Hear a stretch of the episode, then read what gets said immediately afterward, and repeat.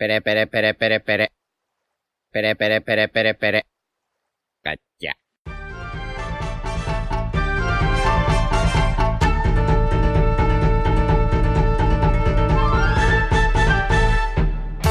Hola Nakamas y bienvenidos una semana más a Radio Pirata, vuestro podcast favorito de One Piece. Y bueno, hoy estamos todos aquí. ¿Qué tal, Iván?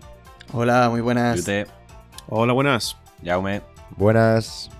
Royal Buenas. y yo soy Diego. Y obviamente, pues vamos a hacer la review del capítulo 1044, Guerrero de la Liberación. Que bueno, pues fácilmente uno de los capítulos más importantes de toda la historia de, de One Piece, ¿no? Eh, empezamos con la portada, que en la, en- en la reacción, que bueno, si, si queréis verla, la tenéis resubida en Twitch, asumo. Y en Twitter, un un pequeño clip. Sí, en Twitch va a estar durante dos semanas, a partir de, del, del viernes de esta semana, vaya. Genial, pues en la reacción me salté la portada, obviamente, porque íbamos todos locos después de estar toda la semana aguantando para, para leer el capítulo. Pero pues ahí habrá que, habrá que comentarlo un poquillo. Seguimos con la esta de la mini historia del Germa, volumen 8. Mamá está en una expedición que inicia la investigación. Ojo, barras. Bueno, pues parece que van a experimentar en, en Nije y en Yonji, ¿no? Los hijos de Big Mom. Esto, em, a ver, tampoco me quiero parar mucho, ¿no? Porque esto no es para nada importante con el capítulo que hay esta semana.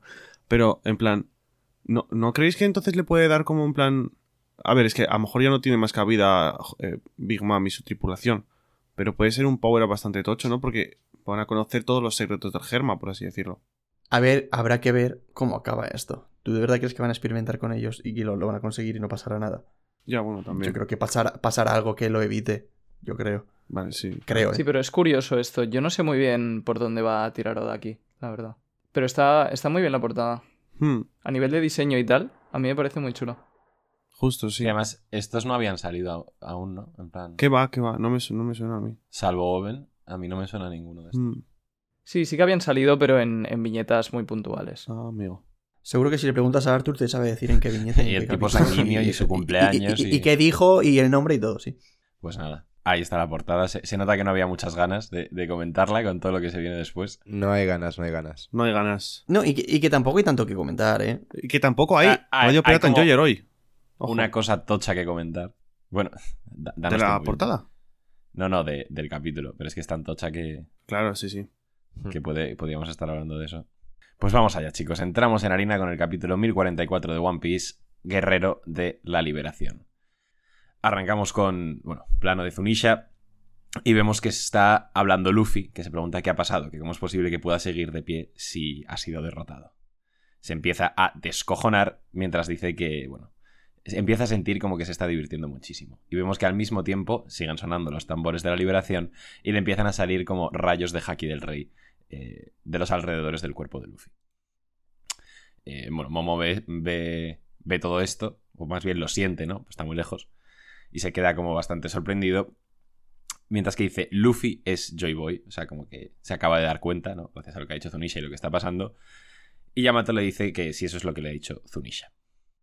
O sea, aquí ya sabemos que hay gente cercana a Luffy que va a saber que él es Joy Boy. Porque la gente igual no lo sabe, ¿sabes? En plan, la gente de a pie, digo. Claro. No, claro, claro. Pero la gente de a pie ni siquiera sabe quién es Joy Boy. yo Por eso, que en plan, que esto es una oportunidad perfecta para que Momo le diga a Luffy, en plan, que eres Joy Boy. Y Luffy le diga, no. Sí, ahí está el tema. Sí, sí. Pero bueno, esto también eh, lo comentamos creo un poco la semana pasada, de que el hecho de que Yamato sepa que Luffy es Joy Boy sí que puede ser importante. Pero ¿y por qué diría Luffy que no es Joy Boy? Sí, sí lo es. Porque él no sabe lo que es Joy Boy, a él se la Claro. pela. Él va a decir, yo soy Luffy. O sea, no va a decir no soy Joy Boy, en plan, no quiero serlo. Como que no lo va a entender, va a decir, yo soy Luffy, ¿sabes? Ya. Sí, porque Sí. La, la manera de pensar de Luffy es como muy simplista. Es como le van a decir, ¿eres Boy? Y le va a decir, ¿cómo? Yo, no, si soy Luffy, ¿qué me está contando? No porque nadie quiera que Luffy no sea Joy Boy. Ni siquiera es un deseo nuestro de eso, simplemente, pues eso, por lo que dice Diego. Bueno. Eh, cambiamos de escenario. Eh, el hemisferio izquierdo del Salón del Placer dentro del castillo. Y vemos que Sanji se ha despertado. Y está notando también lo que, lo que está pasando con Luffy. Cambiamos de escenario otra vez, vamos viendo las reacciones de varios personajes a lo mismo, a, a lo que está pasando con Luffy. Vemos a Kid, a Lo, a Hyogoro y a Marco, eh, bueno, que se dan cuenta de que sigue respirando, y también Nami y Tama. Aquí hay mucha gente que dice que esto es por Haki. Pero a mí me encantaría que en realidad le estén oyendo descojonarse. Claro, sí. En la reacción yo, yo creía que era por eso. Pero claro, luego me corrigió Royal y sí que tiene sentido, porque justo los que se dan cuenta, por así decirlo, son... Sí. Claro, son gente que tiene un, Sí. un nivel de haki bastante tocho. Bueno, Nami y Tama y es no, que sobre pero- todo, No, es que Nami pero Tama... se sobre dan todo- cuenta porque lo dice Marco. claro, Eso Marco les avisa y les dice, oye, vosotras dos, Luffy sigue respirando. Entonces sí. Además, la estrellita que tiene Marco se suele indicar para, para Sí, para... claro. Joder, Sí, pero una pena que no sea la risa, ¿no? Justo. Pero Eso. sí, sí. Pero bueno, aún así está bastante chulo el hecho de que vuelvan a escuchar su voz y digan, ojo, que, que este tío ha vuelto. Ojo. Y la confirmación de que Hyogoro tiene haki de observación, que no sé si sabía ya, pero yo a mí no me suena. Lo cual sí que dice que es bastante fuerte, ¿eh? Sí, joder. Sí, A ver, o sea, en plan, ya, ya lo sabíamos de antes, ¿no? De esos capítulos que tuvo él que, que fueron la polla. Pero ahora ya también... Hyogoro de joven era, Por eso, sí, sí. era increíble. Sí. Y luego antes de seguir un detallito que vi en Twitter, que no me acuerdo de quién lo puso, y así que no puedo dar créditos, pero que Sanji, cuando se despierta, tiene una mujer que la está cuidando y aún así lo primero que piensa es en Luffy. No se fija en, en la mujer. Es verdad. Qué bueno. O sea que para Sanji, Luffy... Es mejor que una mujer. Sanji icono bisexual. ¿Qué coño dices, Yute? Sobre todo después de, de Kamaban casi. Eh, es verdad. Eh, a ver, pero de todas formas, como si no es lo de la risa ahora, al final, como la pelea va a ser como en, en el life floor, aunque eso supondría bastante destrucción, No parece. eh, mm, pues le van a escuchar todos reírse y van a ver que es Dios. No, no literalmente, pero... Perdón. Pues bueno, ahí tenemos las reacciones de la gente que se da cuenta de que Luffy sigue ready para el combate. Y ojo porque nos vamos a, a Mari y Joas, que yo creo que es... Nos debe pasar a todos. Instantáneamente cuando ves este panelito de Tierra Sagrada de Mari y Joas, ya como que aprietas las nalgas, ¿sabes? En plan de... Uy, Sí. ¿qué está pasando aquí? No falla, ¿eh? O sea, me falta algún meme con, con eso. Yo lo he visto. Yo- Yo... Sí, ¿Sabéis el típico meme que salen como dos pavos con barba, en plan con la boca súper abierta, señalando así como atrás, en plan de Sí. Pues sale literalmente eso y un panel que pone Tierra Sagrada Amarillas. Y como to- todos los fans de One Piece cuando sale esto. No falla. Además, en la reacción cuando, cuando llegamos hasta aquí, no solo por ser página doble, sino que es que en el momento en el que yo vi ese cartel ya dije, vale. Se vienen cositas. Menos mal que leímos realmente primero lo de Tierra Sagrada porque se nos llega a ir la vista hacia la izquierda y yo me cago en todo. yo me iba tapando con la mano las dobles páginas. Sí, sí, yo no yo, me estaba tapando. Y yo sí, yo te estaba sí. haciendo un jutsu de Naruto O también. sea, yo justo esta página, menos mal que la tapé. O sea, creo que es la, doble página más importante de tapar la otra mitad de toda la serie. Sí, Yo parecía Kakashi, ser, sí, sí. literal. De hecho, a mí un, un- un colega me comentó, Joaquín, un saludo, que me dijo, cuando leas la frase, estás bien, ¿verdad? Haz zoom a la derecha del todo. En plan, como para, para ni verlo, lo otro. Sí, sí, sí. Es que luego la podía haber liado bastante y me dijo, no lo hagas. Sí, y ya que nos hemos parado aquí, antes de, de leerla y de entrar en harina, esta página, top 5 páginas con más importancia del manga, diría yo. Se me ocurren, por ejemplo, la de mm, la, de la muerte de Ace, la de Serrió y la de Im con el sombrero. Pues. Pero con esas tres y una más, yo diría que es top 5. sin La, la- la de Ime encima del trono. Puede ser, sí. Encima es que esta es muy buena página. O sea, estos, todas las viñetas, el dibujo está súper claro. No es como Mm. que sea en plan un simple garabato. Da la sensación de que es una, una, una doble página que ya estaba preparada desde hace tiempo. Sí. O sea, si. O a lo mejor es solo sensación mía, ¿no? Pero comparando así el- a vista, a vista rápida el- los dibujos de la página anterior y la siguiente, me da esa sensación. Sí, yo creo más que- limpia y tal. sí. sí. Goda. Oda en general tenía unas ganas de dibujar este capítulo o esta viñeta desde increíble, seguro. O sea, me he imaginado en su casa pensando, si van a cagar, si van a cagar. Bueno, Pues como bien ha dicho Royal, esta es fácilmente una de las páginas más importantes de toda la historia de One Piece por la revelación que nos hace el Gorosei. Y bueno, empiezan a, a debatir un poco entre ellos sobre que igual va en contra de su objetivo haber perdido a uno de sus mejores agentes, haciendo referencia al del CP0, haciendo que se enfade Kaido. Pero también, pues, está la otra, la otra cara de la moneda, que igual la alternativa, que era que Luffy haga lo que ha hecho, era peor, ¿sabes? Dicen que su prioridad sigue siendo acabar con el problema, en este caso Luffy. Y dicen también que en todas las eras, o sea que desde hace muchísimo tiempo, durante 800 años de hecho, el gobierno ha intentado obtener la Gomu Gomu, pero nunca ha tenido éxito. Que es como si la propia fruta se estuviese escapando de, de ellos, porque las Zoan, como nos dicen aquí, tienen voluntad propia. Y esta en específico tiene el nombre de un dios. La Gomu Gomu no Mi realmente es la Ito Ito no Mi tipo Zoan mitológica modelo Nika. Y nos explican un poco el funcionamiento de la fruta, que es que el usuario obtiene las propiedades de la goma, es decir, Luffy siempre ha sido de goma y siempre lo seguirá siendo, pero que su forma de pelea va acuerdo con su imaginación, lo que hace reír a la gente. Es el guerrero de la liberación, también conocido como el dios sol Nika. Su despertar le brinda mucha más fuerza y libertad. Se dice que es, y esto me encanta, el poder más ridículo del mundo. Increíble, la verdad. Sí, increíble y, y aprovecho lo último que ha dicho Diego para decir que, claro, la anterior página doble era todo muy mítico, ¿no? Muy. mm, que si el dios, que si no sé cuántos. Entonces, el momento de llegar a esa viñeta con el, el poder más ridículo del mundo es como la vuelta a One Piece. Es como, vale, eh, Oda sigue siendo Oda, eh, confiamos. Sí. Pues a ver. Literal. O sea, es que yo en la reacción fue en plan de que primero flipar y cuando vi lo de el poder más ridículo del mundo me eché a reír porque fue como, joder, menos mal, sigue siendo One Piece esto. Mm. De verdad que puede ser de mis viñetas favoritas, la de las dos de Luffy estampado contra, el, contra Es la, la luna. polla. Es la polla. Me da un Muy poco de toque sí. que no esté en el centro del todo, pero sí, es increíble. Es increíble. Yo también lo pensé, Iván, te lo reconozco. Lo no estás solo. Dos cositas, detalles de esta, de esta viñeta. Es que se oyen los tambores de fondo y se oye una risa, que aprovecho para comentarlo desde ya, luego supongo que, que hablaremos más de esto. No es la risa de Luffy. No es eh, sí, sí, sí. Es ja, ja, ja, ja, ja. La cosa es, Luffy siempre se ríe con sí, sí, sí, sí, porque a mí me suena de que en el anime había escuchado varias risas, no siempre sí, sí, sí, sí, sí, ¿sabes? Es que el anime a veces se hace un poco de freestyle, por ejemplo, con Doflamingo y tal. Pero yo sí que me he leído antes un post en Reddit que se ha, se ha reído de maneras distintas ya antes, ¿eh? Luffy. O sea, incluso en este capítulo creo que luego se ríe con sí, sí, sí. ¿eh? Sí, la- las Claro, pero yo creo que la gracia, la gracia es precisamente, aprovecho y lo digo ya, porque aquí menciona lo de que las Zoan tienen voluntad propia, ¿no? Entonces la gracia es un poco que la voluntad de Nika ha despertado, y entonces no solo se ríe Luffy, a veces se ríe Luffy y a veces se ríe Nika. Eso es lo que entiendo yo. Sí, sí, sí. Puede ser. Es que como, como que A a veces- veces... Es algo que no se puede saber, porque como que ya antes en la serie eh, se ha reído también con jajaja en momentos no tan importantes, pues entonces no tienes forma de saber si es Luffy o es a propósito por Nika.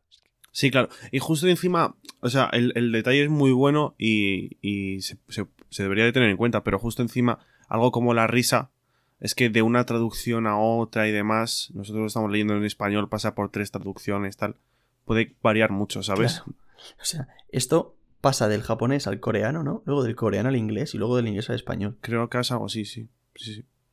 Por eso lo digo. Pero que, que es una muy buena lectura de, de la risa. O sea, yo también lo entendí así. Que me acuerdo que luego lo comentamos nosotros, el tema de la risa. Porque en este capítulo utiliza las dos. Y yo lo entendí como que la de jajaja es la, la de, la de la voluntad de Nika, por así decirlo. De todas maneras, esto de que se ría Nika como tal, no sé hasta qué punto es que se ríe Nika o es que Luffy se ríe como Nika, porque Es eso. lo de que tenga la Zoan de lo, lo que tenga la Zoan de Nika no es que lo convierta en, en, en Nika, o sea, por ejemplo, Sengoku tiene la de Buda y se convierte en un Buda, pero no es Buda, ¿sabes? No Sengoku no es Buda como tal. ¿Sabes? Sí, Entonces, pero... Hmm. No, Al final es una eso. cuestión de forma de decirlo, ¿no? O sea, el despertar hace que la voluntad de la criatura que hay en la fruta despierte. Entonces, puedes considerar que es solo la voluntad, que realmente no es él. O sea, ni es Buda, ni es Nika, ni tal, es solo su voluntad. Entonces, es como si Nika se riera a través de Luffy, por así decirlo. Pero es que piensa que es la primera vez que pensamos en una fruta de esa manera. Solo porque es Nika y porque te lo han presentado antes como si fuese un personaje. Porque es que es claramente la fruta y más rara de todas. Claro. ¿Sabes? Sí, sí. Pero esto es muy interesante. O sea, de que hay muchísimas cosas que comentar, evidentemente. Sí, pero es que antes de que, antes de que te metas ahí, o sea, es que yo os iba a preguntar, que es que no- nadie lo ha dicho, en plan, las opiniones sobre que no sea la puta como Nomi, ¿sabes? Que yo creo que la gente querrá escuchar eso más explayado. Sí.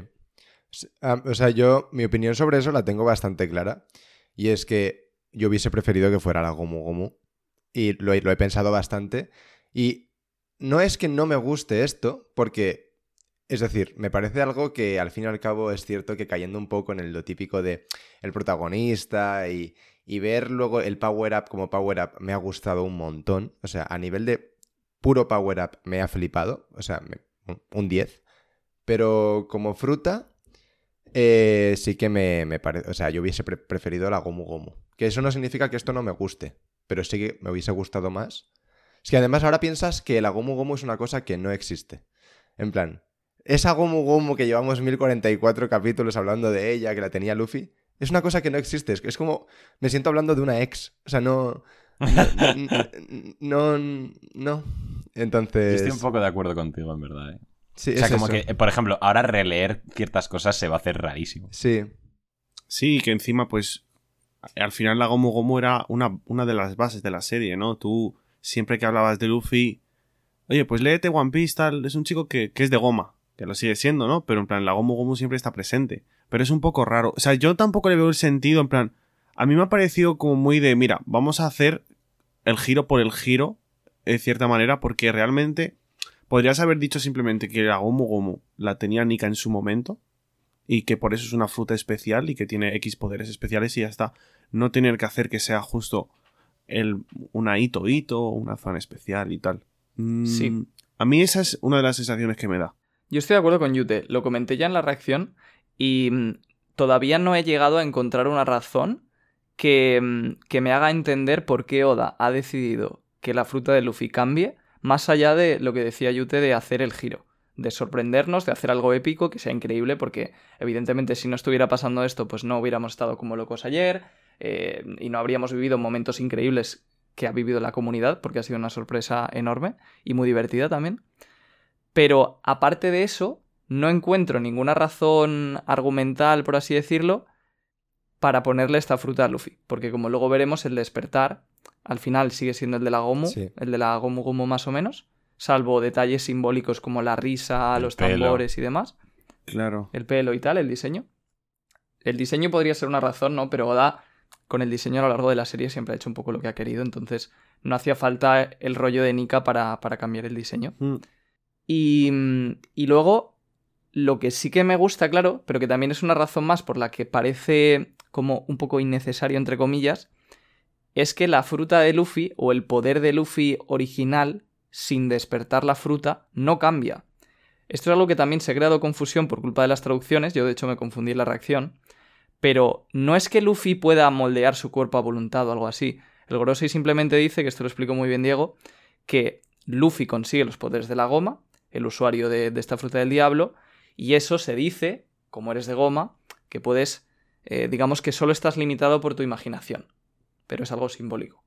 La fruta de Luffy, sin despertar, sigue haciendo lo mismo. Es un hombre de goma. Sí, pero ya es un hombre de goma que, bueno, como veremos luego, también puede modificar el, el ambiente, lo cual es de una paramecia. Entonces, son detallitos que ya empieza a ser una fruta mm, demasiado especial, ¿no?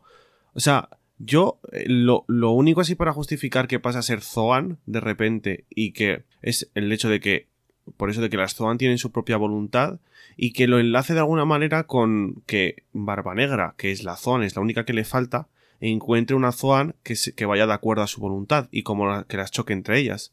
Si no, es que no, no, no veo mucho la necesidad de haberlo hecho. O que ahora que has dotado a las Zoan de, eh, de, de esta característica tan especial y has hecho incluso que tu protagonista tenga una Zoan, eh, que más Zoan en la serie eh, tengan, o sea, en plan, como que evolucionen, no, no sé, no sé Sí, pero- eso es una cosa que yo he pensado. Que esto va a quedar eh, de una manera u otra dependiendo de cómo lo desarrolle de cara a, a- a las siguientes Zoan o siguientes personajes que puedan Claro. aparecer. Porque, claro, es decir, no solo es algo que incumbe a Luffy, incumbe en teoría a todas las Zoan. Si solo lo demuestra, evidentemente No, con Luffy va a ser la demostración más clara porque es el prota y es lo que hay. Pero que ahora esto ni siquiera un poquito nos lo enseñe más con otras Zoan, la primera, la de Kaido, va a quedar un poco como, bueno. Pero yo creo que sí que lo va a hacer, porque al fin y al cabo ha cambiado un poco la base de las frutas Zoan, que es una cosa importante en la serie, Pero entonces es que no yo entiendo espero que lo explote. referís, O sea, eso es, es que eso es, es- el caso de Luffy de Kaido me parece súper distinto. O sea, en plan, la fruta de Nika, pues está la casualidad de que te convierte en goma. A Kaido no le convierte en nada que no sea un dragón. O sea, ¿qué va a hacer? El suelo de dragones. O sea, No, pero en plan me refiero a que las frutas Zoan dicen que tienen voluntad propia. Y esta Sí. voluntad propia, solo, de momento, la hemos visto en la fruta de Luffy. O sea, hemos visto actuar la fruta por sí misma solo con Luffy de momento. Entonces, yo, a mí me gustaría que eso, eh, aunque de- de- en menor medida, evidentemente, pero se fuera desarrollando un poquito, lo fuéramos viendo en otras frutas durante la serie Zoan, porque es que si no, queda como una cosa que solo has utilizado para Luffy porque te conviene. Y queda como un Claro. guionazo. Claro, de hecho. Igual sí. eso de la voluntad. Igual eso de la voluntad le sirvió a, a Kaido para dejar de ser un pez y ser un dragón, ¿sabes? O algo así. Eh, Eso podría Pues, ser pues es una justificación. Pero eh, Sí. yo estoy ahí con Jaume, en plan, ya que has dotado a las Toan de esta característica, Que no se en quede plan, Luffy. hay que que no se quede solo en Luffy. Intenta utilizarla, no en mucha gente, porque esto es una característica que no está ni en todas las Toan y dentro de las especiales no está en todas las especiales. Muy importante hacer esa, ¿no? A- a- aclararse en ese sentido. Pero que en plan apareciese alguien más que sí que reflejase su voluntad la fruta. Y, por eso yo pienso en como justo Barba Negra, la, la- la única fruta que le falta es una Zoan, que ahí haga algún choque o lo que sea. O sea, pero que yo, yo, yo pienso que sí que lo veremos, ¿eh? En plan. mm, Porque al fin y al cabo es lo que he dicho. Oda ha cambiado literalmente las bases de un tipo de fruta del diablo en la serie. Entonces, yo creo que sí que lo va a utilizar más. Hay una cosa. Yuto y Jaume, tranquilos. Hay una cosa que igual se podía considerar una, una pistita, que es que, que igual no, ¿eh? pero que todo, todos los objetos que han consumido una fruta del diablo son Zoans. Igual ahí influye también que tengan voluntad, ¿sabes? Hostia, qué bueno. ¿Ves? Esa- eso me gusta. Sí, podría tener sentido. Sí, o sea, yo es lo que iba a comentar, porque es que justamente he estado recopilando varias cosas de esto. Y lo de las Zoan con voluntad propia, sí que hay otras cosas sobre el tema de la, de la que no sea la Gomu y que sea Nika y tal, que, que son más problemáticas. Pero lo de la voluntad propia es algo que para mí es genial y que explica muchas cosas y que tiene mucho sentido. Primero, los únicos que hemos visto despertados de forma artificial son los Zoan de Impel Down, ¿vale? Entonces, los Impel Down, no sé si os acordáis, pero eran como unas bestias que no tenían control sobre sí mismas, era como si no tuvieran personalidad. ¿Por qué no tenían personalidad? Porque el Zoan había tomado control sobre ellos, entonces eran un animal, eran una bestia. Eso es muy curioso y a lo largo de, o sea, de la serie, además de eso, hemos visto más ejemplos de que las Zoan son las frutas con las que experimenta el gobierno. Como ha dicho Diego, con las armas. Pero no solo con las armas, las Smile, por ejemplo, también son solo Zoan, las frutas artificiales de Vegapunk que hemos visto son solo Zoan. ¿Por qué son solo Zoan? Una razón puede ser porque es más fácil coger el ADN de animales, pero otra razón es porque las Zoan son las únicas que podrían tener voluntad propia. Y por eso también en Wano se ha visto que los animales de las frutas Smile se mueven y van a su bola. Porque tienen su propia voluntad, los animales de las frutas del diablo. Entonces, para mí, esto es algo que Oda sí que ha preparado muy bien. Y, y una cosa que yo me preguntaba a raíz de esto es: ¿veremos el despertar de la Zoan de Kaido y veremos la voluntad de ese dragón? Es que Pues Igual. Yo creo que sí. yo, es. yo, es que todavía queda saber si esta voluntad se, se, digamos, se manifiesta en el momento del despertar, no con la fruta ya despertada, ¿me explico? Hmm. No, yo, no- yo- yo no creo que veamos a Luffy eh, interactuar, por así decirlo, aunque quede raro, con Nika a lo largo de la serie. Creo que simplemente hemos visto despertar a Nika. Pero ya está. Y a, y a partir de ahí Luffy se va a hacer con la fruta y la va a dominar y va a dominar esas dos voluntades. Pero con Kaido, si ha despertado la fruta ya, que seguro que sí, eso ya ocurrió. ¿Sabes? No, no creo que veamos al dragón. O sea, evidentemente Oda lo puede escribir como quiera, pero a mí se me haría muy raro. Sí, pero es interesante porque parece que las Zoan, el despertar es un poco más complejo porque hay una voluntad a diferencia del resto, entonces como que la voluntad despierta cuando la Zoan despierta. Que es también por eso que esto, esto es importante, por lo que Luffy se reanima, ¿no? Porque como Luffy tiene una Zoan, sabemos que el despertar de las Zoan reanima a los usuarios, como pasó con los de Impel Down, pues reanima a Luffy y además se levanta esta voluntad de, de Nika. Pero entonces, Kaido, por ejemplo, intenta morir porque quiere despertar su fruta Zoan y no la ha despertado todavía. Mira, si es por eso, se me cargaría un montón al personaje. Sería Pero una mierda, ¿eh? muchísimo. Pero... Hombre, hay un momento en el que Kaido dice como Pero es que una la opción. muerte te completa o algo así. La muerte completa a un ser humano, sí, lo dijo de hecho. Que Sí. es, es- Sí. es un Y panel la fruta que. de Luffy es la hito hito, además. Barras. Em, pero, pero si es por eso, se me cargaría un montón al personaje de Kaido. O sea, ¿Por qué? Pero si precisamente él quiere ser Joy Boy durante todo el tiempo. claro, y, por, por- No me y- y la depresión. La depresión de haberse dado cuenta de que no puede serlo es lo que le, le quiere llevar a tener una muerte honorable, como han tenido sus las los piratas. Los únicos piratas son los que respeta y los únicos piratas que considera que le podrían derrotar. Pero la- Por una vez y sin que sirva de precedente, Team Yute.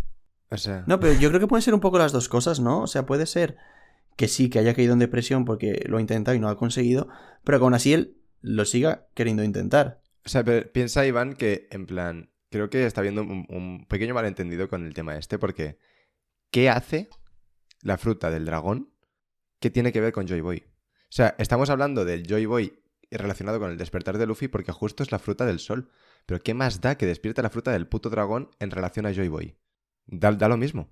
O sea, ¿Qué, no qué es tiene tanto que ver? con la fruta, ¿eh? O sea, No, lo que digo es que igual Kaido se ha pensado que para ser Joy Boy hay que morir, ya está. Igual no tiene ni siquiera que ver con la fruta. Es que luego Kaido ni es humano, eh. O a ver, que- igual hay una leyenda. Claro, una pregunta también muy importante es si Kaido sabe esto. Es decir, ¿Kaido sabe que la Gomu Gomu no Mi es la fruta de Nika? Porque eso explicaría bastantes cosas. Explicaría, por ejemplo, para empezar, ¿por qué no hemos visto el flashback de Kaido todavía? Porque eso era algo importante que Oda todavía no nos podía enseñar. Ojo. Pero luego cuando le dice a Luffy lo de Gomu Gomu no, ¿cómo era? Sí. Y luego mientras cae le dice otro más que tampoco va a poder ser Joy Boy. Entonces, esa frase sería clavada si Kaido sabe lo de, lo de Nika. Pero también es cierto, aprovecho para decirlo porque tiene que ver con esto, que al final del capítulo, de momento, Kaido no ha reaccionado de ninguna forma especial ante, ante la nueva forma de Luffy. Entonces, yo no lo tengo muy claro tampoco. Sí, en ese sentido hay bastantes incógnitas. Sí que es verdad eso, pero y luego también hay otra cosa que no sé si la pasó Diego o la tradujo Diego o no la pasó alguien, que eso explicaría un poco también lo de las frutas Zoan de Kaido. O sea, quiero decir, como que Kaido siempre ha estado buscando hacer un ejército de Zoans y cuando ha fabricado esas Zoans eh, artificiales, el efecto secundario era reírse. Mm. Como que puede, puede ser que si Kaido conocía esta fruta y quería conseguirla, el motivo por el que ha estado fabricando tantas Zoans es porque quería re- conseguir replicar esta fruta. Se, se llaman Smile. No Sí, te- o sea, yo no lo había pensado y eso tiene pinta de que va a ser por eso y me parece en plan Goda. Y encima, claro, Kaido gira toda su tripulación en torno a las Zoan y demás. O sea, eso es un detallazo Mm. de la polla. Sí, eso es una Sí, re- pasada. No lo había pensado y se me ha puesto los pelos de punta. O sea, qué es que eso es- yo lo leí y de verdad que eso es una, una- una- una barbaridad. Pero lo único que, claro, no tendría mucho sentido si no sabe que la Gomu Gomu. O sea, en plan, eso tendría sentido si supiese que la Gomu Gomu realmente es una Zoan, ¿no? Que es lo que ha dicho Royal. Entonces, y es por eso por lo que no hemos podido ver el flashback hasta ahora. Pero claro, como durante la pelea tampoco le dijo nada sobre Nika y tal, pues no sé hasta qué punto. O sea, yo no es una cosa que necesito que, que ocurra. Me da igual si Kaido lo sabía o no. Me da igual si su flashback va con eso o no. Pero si ocurre, me va a flipar. O sea, tiene pinta, ¿no? En plan, tiene pinta de que sí que va a ser, como ha dicho Royal, que, que, o sea, que vamos a ver en el flashback de Kaido más respuestas porque de algún lado tiene que salir la información que tiene Kaido sobre el concepto que tiene el de Joy Boy, ¿no? O sea, él sabe cosas 100%.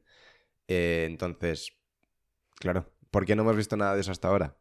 Porque teníamos que ver primero todo esto, claro, es que tiene todo el sentido.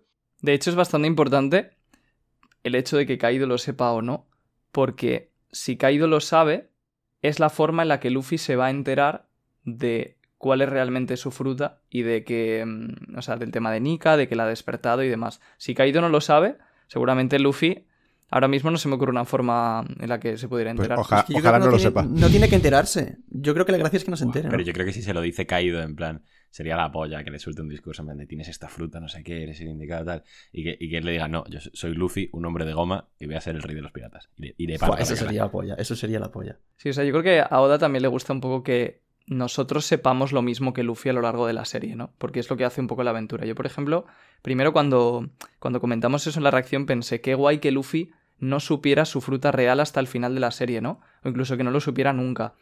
Pero en parte la gracia de la aventura de One Piece es que tú vayas descubriendo las cosas junto a Luffy. Entonces, yo personalmente creo que sí que prefiero que, que Kaido se lo revele. Y, y creo que Oda podría haber preparado ese momento. Pero que aunque Luffy lo descubra, puede simplemente ignorarlo. O sea, no. Claro. A Luffy le va a dar igual. A Luffy le va a dar igual, exacto. Sí, la actitud de Luffy eh, es importantísima de cara a cuando se revele para él lo que es su fruta. Me da un poco a- como a mayor escala, pero lo que pasó con Sanji y el, el Germa y el Raitsu y tal, que al final lo que más me importaba es cómo reaccionase el personaje ante eso, ¿sabes? No sé, a mí tampoco me gusta que le diese igual. A mí me gustaría que, por ejemplo, Nico Robin le diese el contexto necesario sobre Nika y que cuando supiese que es el- o alguno de, yo que sé, Hiyori, por ejemplo, ¿no? O- y le dijese lo del amanecer y todos, todos estos detallitos que leemos nosotros capítulo tras capítulo y él simplemente se riese porque en plan le- le- dijese, ah, mira, y se riese, ¿sabes? Le hiciese gracia. En No, en plan, hostia, me sí, suda la polla, soy. Manolo, ¿sabes? Hostia, sí. Eso, Claro, eso no me eso pega sí, sí. nada, tío. No, no A mí sé. sí. ¿Cómo que no? No, yo, yo creo que se lo, se lo pueden explicar y que diga, oh sí, pues oye, suena que Nika este era un tío divertido, tal, pero. Que eso yo- mismo, Yo, soy pero- Luffy. Eso mismo. En plan, ah, era un tío O divertido. sea, la reacción de Luffy es, es muy importante. O sea, yo, yo estoy de acuerdo con que me encantaría que Luffy dijera que, que me la suda soy Manolo, porque, porque es que si no, e- es que ya para mí te cargas bastante un poquito toda la idea que vienes trayendo con- de Luffy. Es porque, en plan, Luffy Sería- es... actuaría de manera incoherente consigo, Claro, consigo o sea, mismo, yo creo. Claro, no, o sea, no, no solo actuaría de manera incoherente con la forma de ser de Luffy, sino que narrativamente ya es la, la única baza que queda para desligarte, al menos con la información que tenemos hasta ahora, del tema de eh, ser el elegido, predestinado, porque no me jodas, que no mola más, y esto es una cosa que yo llevo pensando estos días, que, coño, Luffy ya quiere ser el hombre más libre del, mundo de por sí. Luffy, en plan, quiere ser el rey de los piratas, eh, y, en plan, y, va a llevar eh, al mundo al amanecer. No, mola mucho más, en mi opinión, y, o sea, personalmente prefiero que eso lo haga con la Gomu Gomu, que no tiene nada que ver con nada de eso, pero justo nos, en plan, sabemos que su fruta es la fruta del, del, dios del sol, que tiene fuego en la cabeza, la fruta del amanecer, la fruta de que llaman el guerrero de la libertad. Para mí eso, a, a mí me ha dejado un poco frío porque, claro, para mí se carga un poco en plan esa, ese libre albedrío entre muchas comillas que todavía le quedaba a Luffy. Pero lo Pero sigue para mí no- teniendo, porque él no lo sabe. No, pero da igual. No, pero aunque, aunque lo sepa, creo que es una cosa que sí, que por mucho que tenga la fruta de Nika y de tal, lo que quieras, ese punto de convertirse en Nika solamente lo- podía hacer Luffy. Eh, El despertar la fruta de esa manera solo lo podía hacer Luffy. Cualquier otra persona hubiese sido de goma y punto. Eso no lo sabemos. Entonces, al fi- ah, Yo, eso, yo en eso no estoy de acuerdo, fíjate. yo creo que sí. O sea, yo creo que eh, al, de- al despertar la fruta es cuando salen estos poderes. Esto de. Pero si no, eres de goma, porque. No sé, el Gorosei dice que esta fruta ha estado durante muchas generaciones. A mí la sensación que me da es que pre- precisamente no la han encontrado porque durante todas estas generaciones era la fruta de la A goma. mí, una idea que me gusta mucho, que lo he pensado en plan, una pequeña teoría, que sí que me gustaría muchísimo. Sí, claro, el, el Gorosei dice que esta fruta parece que se escapa de ellos, ¿vale? Entonces, es la fruta que, en plan, de la libertad, ¿vale? Llam- Llamémosla así o como queráis. Entonces, claro, ¿cómo va a querer la voluntad de la fruta de la libertad caer en manos del Gorosei? Y, y si la fruta, digamos, hablando un poco en plan de forma esotérica, mm, conectó con la voluntad de Luffy sin fruta y dijo, este. Es como la varita y Harry. ¿Sabes? Para mí es así, sí. En plan, eso es una cosa que creo que... En plan, es una cosa que creo que le da mérito a Luffy a pesar de tener esta fruta tan rota y la fruta del amanecer, claro, porque ¿quién si no podría tener esta fruta? ¿Sabes? En plan, para mí es lo que tiene más sentido y sí que me gustaría. Es que, mira, el otro día me, me- me comentó un chaval una teoría, que igual a ti ya me te gusta, que al fin y al cabo la fruta tenía Shanks, que todavía no hemos hablado de eso. Hmm. Y que la teoría o la idea era que esa fruta Shanks la estaba guardando para Ace. Y que fue Luffy, y que fue Luffy quien se la comió, rompiendo con ese destino de Ace, que es un poco lo que tú decías de que el elegido era Ace. Hostia, eso sería la Pues polla, ¿eh? eso me parecería increíble. Pero claro, es que ahí nos metemos. Ahí nos metemos en otro tema, que este capítulo tiene 400, que es. ¿Shanks sabía realmente que la Gomu Gomu no Mi era Yo especial? creo que sí. ¿Por qué Yo lo creo que digo? sí. Porque Shanks no llegó a Laugh Tale. Pero la robó, Vale. la robó de un barco de- del gobierno, tío. O sea, ¿por qué la iba a robar si no pensaba que era algo? ¿Y cómo? O sea, Eso le daría más énfasis a que fue la Gomu Gomu quien buscó a su portador, por así decirlo. pero es. ¿Sabes? Pero en plan. O sea, es que no, no ubico en qué equipo está Roya, pero si es la Gomu Gomu la que, la que busca a su portador, te tiras piedras a tu propio tejado, porque entonces quiere decir que Luffy sea especial. O sea, lo que- En plan. No sé si me explico. No, o sea, no. Es decir, Claro que Lo- Luffy es especial, pero eso no significa que esté destinado. No, pero está destinado en el sentido de que tiene lo mínimo de destino que va inherente a cualquier protagonista de Shonen, ¿sabes? Tipo, Hombre, plan, claro, pero- Ha sido elegido por la fruta, no sé qué, tal. Luffy no. Luffy. Lo que habría que buscar entonces, según vosotros, sería que eh, cayó en Luffy como podría haber caído en mí, en ti o en, yo qué sé, Sangoro. Pero. pero no es el caso, ¿sabes? Tipo, si hubiese caído en mí, en ti o en Sangoro, no hubiese pasado esto. Pero que no fue elegido por la fruta, por como yo lo veo, ¿eh? No fue elegido por la fruta, en el caso de que eso sea así, por una profecía, sino por cómo es. Claro. ¿Sabes? Si hubiese habido una persona sí. con el mismo estilo de vida y la misma mentalidad que Luffy, ta- igual también hubiese dicho, este me vale, ¿sabes? Y, y Diego, te aporto una cosa. O sea, eso es igual que todos los nakamas de Luffy y que toda la gente que sigue a Luffy. O sea, tú podrías decir que Luffy está destinado porque todos le siguen a él por cómo es. En el fondo, es muy parecido a la fruta. No sé si. Sí, lo sí, sí. Un poco co- como lo que dice mi Hawk y tal, sí. O sea, yo, yo Mm. entiendo lo que dice Yote. Claro. O sea, esto es como meter también a la fruta del diablo en. Es es una cama, más. Claro, o sea, en, en toda la Ni gente que Carlos, a ni Luffy. Carlos ni Yamato. ni Ka- Vaya vuelta a la tortilla nos han dado ya, hombre. No, no, No, o sea, no, a mí no, no, pero- a mí, a mí no me han dado la vuelta de tortilla. O sea, yo, yo, yo iba a decir que justo con este. O sea, yo sí que pi- pienso cosas, ¿eh? Del tema del destino y de Luffy. eh, pero justo con este tema de a quién eligió la fruta. eh, todo esto suponiendo que la fruta eligió a alguien, porque igual estamos aquí siendo Michael Jordan. Es que Pero, pero, claro, en plan, si la fruta eligió a Luffy por ser como es, solo por ser como es, en plan, yo creo que tú has caído un poco en pensar, claro, es que la fruta tenía que elegir a Luffy porque es el prota, y has relacionado esto con el, con el destino, y, y no tiene nada que ver, ¿sabes? Evidentemente la fruta tenía que elegir a Luffy porque es el prota, pero no, no estamos hablando en esos términos. O sea, es el por qué dentro de la propia historia la fruta eligió a Luffy, es porque Hmm. es Luffy. Y que si en lugar de Luffy hubiese sido, en plan, Manolo Escobar, es Luffy. también. ¿Sabes? En plan, que Mm. si llegan a ser de la misma manera.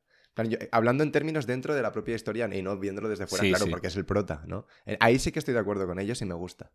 Y entonces, de aquí, para seguir con lo del destino, sí que una cosa en la que mm, supongo que estoy de acuerdo con Yute y que no me gusta de esto, es que, y esto sí que habrá que verlo más adelante y ver cómo, cómo lo desarrolla Oda, pero da la sensación de que para ser Joy Boy tienes que tener esta fruta del diablo.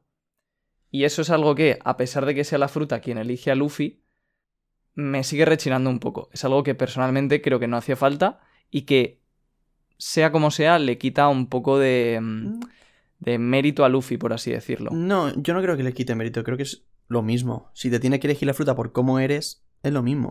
Pero es que. Es que es. es- o sea, esto daría para un directo 2, 3 y 8 podcasts de Ya. hablar, porque es un tema muy extenso, ¿no? Eh, y al final, lo comentamos la semana pasada con Uri, depende también de, de las concepciones de idea de destino que tenga cada uno, de la visión y la lectura que haga cada uno de la obra. Pero, por ejemplo, a ver, así pensando un poco, en plan brainstorming de ideas. Luffy solo quiere ser libre. Solo quiere ser el rey de los piratas. Luffy Que es la Realmente- persona más libre del mundo. Claro, eso es lo único que quiere ser. Luffy no se mete en movidas políticas, ni el amanecer, ni no sé qué, ni tal. Es el destino el que ha imbuido a Luffy en, es, en, en eso a través de su aventura. No sé si me explico.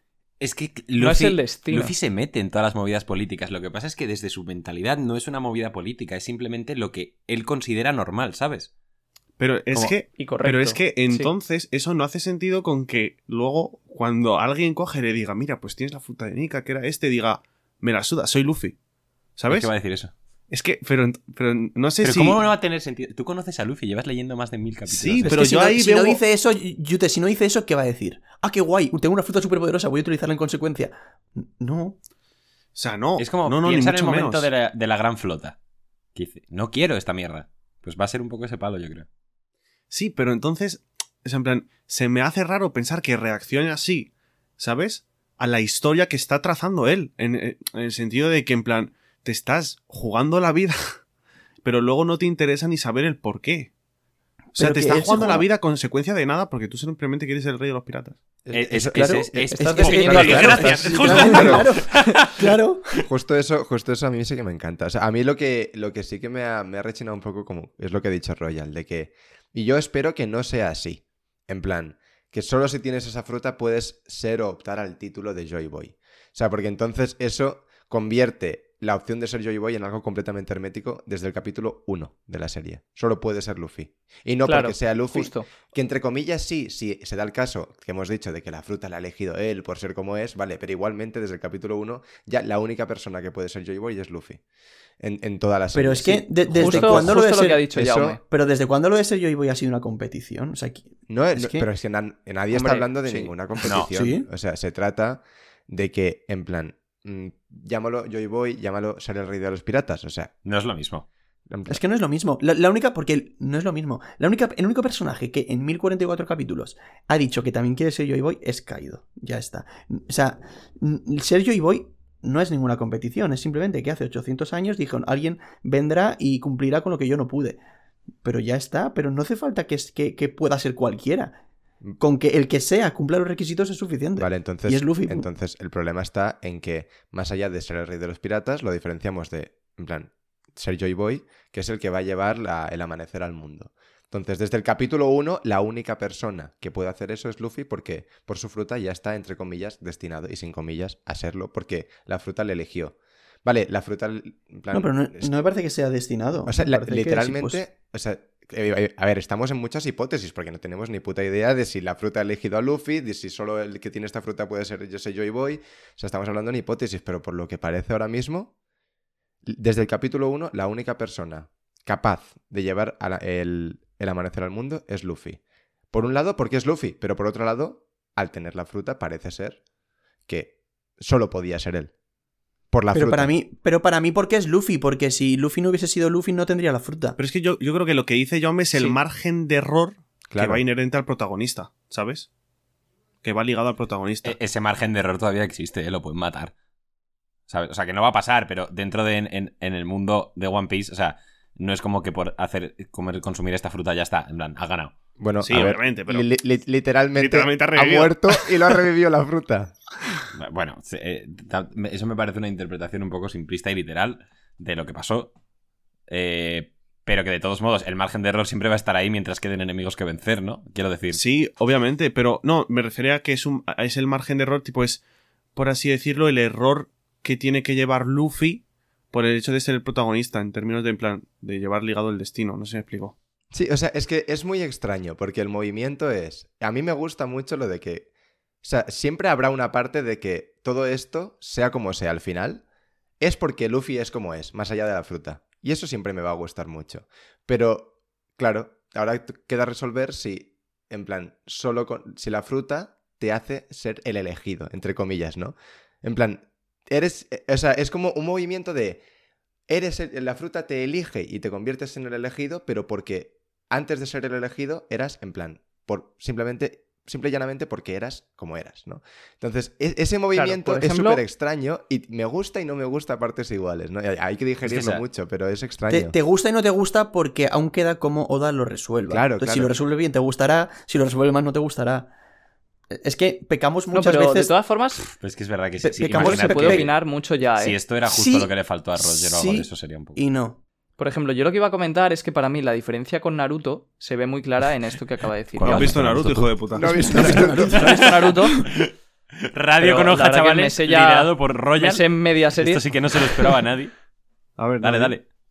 Kagabunshi no Jutsu. Naruto, según tengo entendido, lo- con lo que se revela al final, se revela que él, desde que nació, ya era la reencarnación de Sí, alguien, ¿no? él y Entonces, Sasuke, él ya estaba elegido. Él y Sasuke eran Sol y Luna y para esa generación eran un- un- cada uno el reencarnado de uno de los dos hermanos. Vaya spoiler. Claro. Sí. Pero Luffy. sí, la verdad. Pero Luffy no es desde que nació. Luffy, la fruta le eligió después al ver cómo era. Igual que los Nakamas, igual que toda que la gente que le ha seguido a lo largo Claro, de la A ver, es que- que, que entonces- sea así, sí. Sí, pero bueno, es una teoría, evidentemente. No, pero me gusta, ¿eh? El problema que hay en One Piece es que cuando eso pasó en Naruto, a la gente mm, tampoco le importa. En plan, joder, mira, tal, sin más. El problema que hay en One Piece es que para mucha gente entra en conflicto eso, esa idea, con lo del libre albedrío. ¿Vale? No. Y para mí no. Entonces, por eso las, las dos cosas no se, mm, no se superponen. No O sea, me a, a- a ti te la suda, ¿no? Te la suda que sea cosa Pero es del que- destino o no. Porque... Pero es es que hay una que se es- confunden cosas. Se confunde, o sea, por ejemplo, lo de la reencarnación de Naruto tampoco le quitaba el libre albedrío. O sea, Naruto era como era, ¿sabes? Por eso, por eso, en plan, por eso mismo no puede pasar en One Piece. O sea, pero Naruto, perdón, es que Sí, pero para mí no es lo mismo. Naruto sí que llevaba un discurso más de soy una mierda y, y el que es una mierda puede hacer lo que sea, ¿sabes? Y, y eso sí que me parece más contradictorio. Pero, o sea, mirad las viñetas, por favor, de verdad. ¿Veis que a Luffy le acabe de afectar a su libertad o a su libre albedrío en algo? No, pero la cosa está, es que e- es una pequeña paradoja que depende de cómo la quieras leer, te puede gustar o gustar menos, depende de lo que pienses, ¿no? Y a mí me gusta, en plan, evidentemente yo hubiese preferido, partiendo de la base de que hubiese preferido que fuera solo la Gomu Gomu, ¿vale? Esto no me desagrada y me gusta. Y claro, la paradoja está en, es el elegido, si la fruta le elige, pero es la fruta de la libertad, ¿hasta qué punto? ¿Sabes? ¿Hasta qué punto en plan... En plan ¿qué- qué- Pero no es la fruta de la libertad. A No, ver, ya, ya, pero... Literalmente dicen que... No, pero te hace más libre y más te- fuerte. te Es, hace más- es el guerrero de la liberación, pero es porque hace libre a la gente. No, y, y también él. O sea, libera, libera a la gente. O sea, Nika era. Dice el dicen, es un Gorosei, tío que liberaba despertar esclavos. le brinda mucha más fuerza y libertad. Sí. Por eso te digo. Sí, pero. Sí, pero vale, esto es sí, por pero la traducción, ¿eh? Claro, es que ahí la traducción, cuidado. Porque yo he leído otras traducciones y yo lo que entiendo de eso es simplemente que le, le da libertad de movimiento. Claro, a la hora, a la hora de libertad pelear. Para darte el simbolismo, pero esa libertad se refiere a que Luffy ahora se puede estirar a voluntad. Pero es que para mí ya el hecho de que tenga más libertad de movimientos ya es simbólico. Claro. O sea, yo lo, lo que iba a decir es que yo lo entiendo como si la fruta te elige a ti y es, entre comillas, una fruta que te brinda, digamos así, más libertad, y tú con esa libertad que decides hacer, igualmente, terminarás tomando las decisiones oportunas para eh, llevar el amanecer al mundo y no quedarte en tu casa, ¿sabes? Esto está, está pasando de ser radio pirata a radio de filosofía, ¿eh? Que se me acaba de ocurrir una frase y es muy buena. Y es que, o sea, podemos debatir de esta doble página casi cada palabra, porque casi cada palabra es importante. Pero- y un cada capítulo, ¿eh? Aprovecho lo de la libertad para comentar que una cosa que a mí me parece importante tener claro es que la fruta no le da a Luffy. Es decir, ni le hace más feliz, ni le hace sonreír más, ni le da más libertad, ni le cambia absolutamente nada la personalidad que tenga. Yo estoy de La fruta solo le hace un hombre de goma. Y cuando la despierta, aparece Nika. Es lo que he dicho yo antes y has dicho que no. Pero ya está. No, porque he dicho que no. No sé, yo, yo he dicho, para mí la fruta lo que hace es que tú si no la despiertas, eres un hombre de goma y ya está. Y cuando la despiertas es como que es cuando obtienes los poderes de Nika, por así decirlo. Que es, pues, sí, pero me, me extraña que haya dicho que no, ¿eh? Totalmente de acuerdo con eso. Es que aquí, aquí todavía hay cositas que comentar, en verdad. Sí, sí. O sea, Sí. vamos a, vamos a, va- vamos a, como dicen en, en inglés, hay que darse cuenta del elefante el- que hay en la sala, ¿no? Es por qué pollas el Gorosei se ha dado cuenta ahora de todo esto, cuando Luffy es una personalidad que lleva eh, causando caos eh, en el Grand Line y en el Nuevo Mundo. Pero desde los primeros días, ¿eh? O sea, porque Sí. ya era conocido por ser el nieto de Garp y Sí, el hijo de Vale. Dragon. Es decir, Y estaba Sengoku viéndole en, en Marineford hacer Gomu Gomu no, Gomu Gomu no. Y si Sengoku sabe un mínimo. A ver, que asumimos que solo lo sabía el Gorosei de todos modos, pero el Gorosei también lo debería haber visto, ¿sabes? Sí. O sea, yo quiero pensar que existe aparte de la fruta de la goma. Y que estos inútiles han sido unos inútiles que se han pensado todo el, ra- todo el rato que era la fruta de la goma. En plan, de cómo, es- cómo este niñato va a tener la fruta esta que andamos buscando, anda, ni de coña. es que Claro. hostia, pero. esto deja si en llevas- tan mal lugar al Gorosei. Claro, pero son solo dos frutas, ¿eh? O sea, igualmente las puedes conseguir las dos. No, no, no tienes que correr ese riesgo. Llevas 800 años buscando una fruta y de repente hay un tío que la está liando que flipas, no dirías, tú, vamos a, vamos a cogerlo, no vaya a ser. O sea, Pero espérate, ¿eh? Que es un tío que tiene la Di, que tiene el sombrero de paja y que tiene la fruta que supuestamente tenía Joy Boy. Eso es. Y no vas a nada eso. es. eso tiene que, tienen que explicarlo. Eh, Tiene que explicar, manera. tiene que Para mí ese es sin duda el mayor vacío argumental de todo esto y yo eso no creo que se vaya a explicar porque es simplemente incompetencia de los villanos de la serie que eso pasa Claro. un poco en casi O, todos o- los o shonen. incompetencia de Oda. Y es, es lo que Oda ha decidido sacrificar para mí, para este. Es que para mucha este gente dijo que, que, en plan, claro, se han, dado, se han dado cuenta ahora porque Shanks ha ido a decírselo porque Shanks lo sabía, pero claro, yo no había pensado en que no hace falta que venga Shanks a decírtelo. O sea, literalmente el tío con la D, con el sombrero que se estira. Pues a ver, claro. Son do- dos más dos son Y sobre cuatro. todo, no hace falta que vaya Shanks, porque lo dicen en este, en este mismo diálogo. Ellos ya sabían desde siempre que la Gomu Gomu era esa fruta. Entonces, la razón, eh, perdona y termino, la razón por la que yo creo que han ido ahora por Luffy es porque ha sido el primer momento en el que han temido que la vaya a despertar. Es decir, la fruta lleva 800 años circulando, ellos no han sido capaces de conseguirla, ya han dicho, mira, eh, que le den por culo a esta fruta, no vamos a perder más recursos, Claro, al fin y al cabo ellos durante 800 años han visto que era una fruta de goma y que nadie la despertaba. Entonces, tampoco era entre comillas, tan importante para ellos. Porque mientras no la está- despierte nadie, tampoco... Claro, pero ahora han visto que Luffy la podía llegar a despertar y ahí es cuando han dicho, vale, no podemos permitir por ninguna de las circunstancias que esto ocurra. Eso me Pero mola. también es que me parece hasta un poco contradictorio que tengan esta actitud ahora cuando en el 1037 dicen que era como una fruta de leyenda incluso para ellos. Claro, y encima es una fruta que un mínimo de tiempo llegaron a tener en sus manos. Esta fruta estaba en un barco de la marina. Y, es, y de hecho es por lo que se supone que castigan a Jushu, que le echan de la marina y como que Sí. le destierran y tal. Es decir, yo creo que con tal de justificar algo, ya sea en el futuro o en este mismo capítulo, ha tenido que, que buquear, por así decirlo, mal al, al Gorosei y les deja muy mal lugar. Y así entiendo que se salva un poco, se va a salvar un poco el pescuezo con Im, con la verdadera amenaza es Im, entonces el Gorosei simplemente son unos mandaditos, no nos interesa tanto. Pero sí que es una, es una liada un poco. Buah. Sobre todo, eh, no, no sé, o sea, ya eso depende de la traducción y tal. eh, y ahora ya te dejo yo, hombre. Pero en plan, la manera que tienen de hablar también me ha parecido súper extraña. Tipo, como que ellos mismos están desinformados, ellos mismos, sus planes tropiezan unos con otros, los objetivos, no sé, unos se superponen a otros, no tienen tampoco muy claro qué quieren hacer. Entonces, como organización sí que deja bastante que desear, la verdad. Una cosa que se me acaba de ocurrir, que es una gilipollez, y no va a ocurrir, pero en plan, mm, me hace mucha gracia y es que imaginaos que Shanks ha, imaginaos que Shanks ha encontrado al tío que tiene la Gomu Gomu de verdad y ha ido a los goros a decirles, eh, chavales, ¿qué es ese? en plan, como para, para quitarle, en plan, eh, le piedras del tejado a Luffy. O sea, imagínate. No, Claro, pero una, obviamente no va a pasar cosa, porque ya, ya saben que es una claro, cosa pero- que sí que leí, que tampoco creo que sea, porque sería, joder, hilar demasiado, pero como que Shanks supiera, o sea, porque mucha gente, había mucha gente diciendo que como Shanks sabía eh, cuál era la fruta, Shanks es malo porque se ha ido a contárselo al gobierno, no sé qué.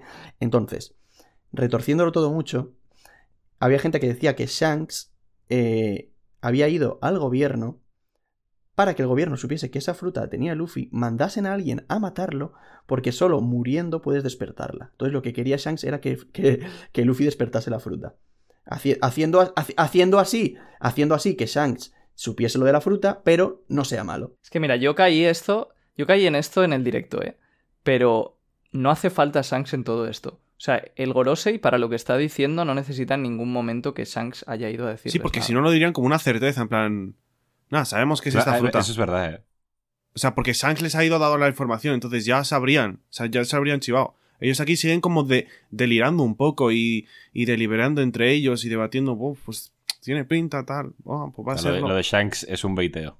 Lo de Shanks es, es- es algo bastante raro. Y, y si es lo que tú dices, Iván, ¿por qué cojones Shanks iba a saber que esta fruta tan importante, que ya me extraña que, que sepa qué fruta en concreto es, o sea, no, que no la gomu gomu, sino la jito jito, ¿por qué iba a saber que se despierta con la muerte? O sea, no lo sé, no lo sé. Yo, yo, tamp- yo, tam- yo tampoco creo que sea eso, pero mm, vete a saber. Igual Shanks ha leído, es un yonko, igual ha leído algún libro de frutas en lo que ponga eso. Igual, Igual, Shanks se- igual Roger lo sabía y se lo dijo Roger, eh. O sea, no. y es lo que le dijo tal vez.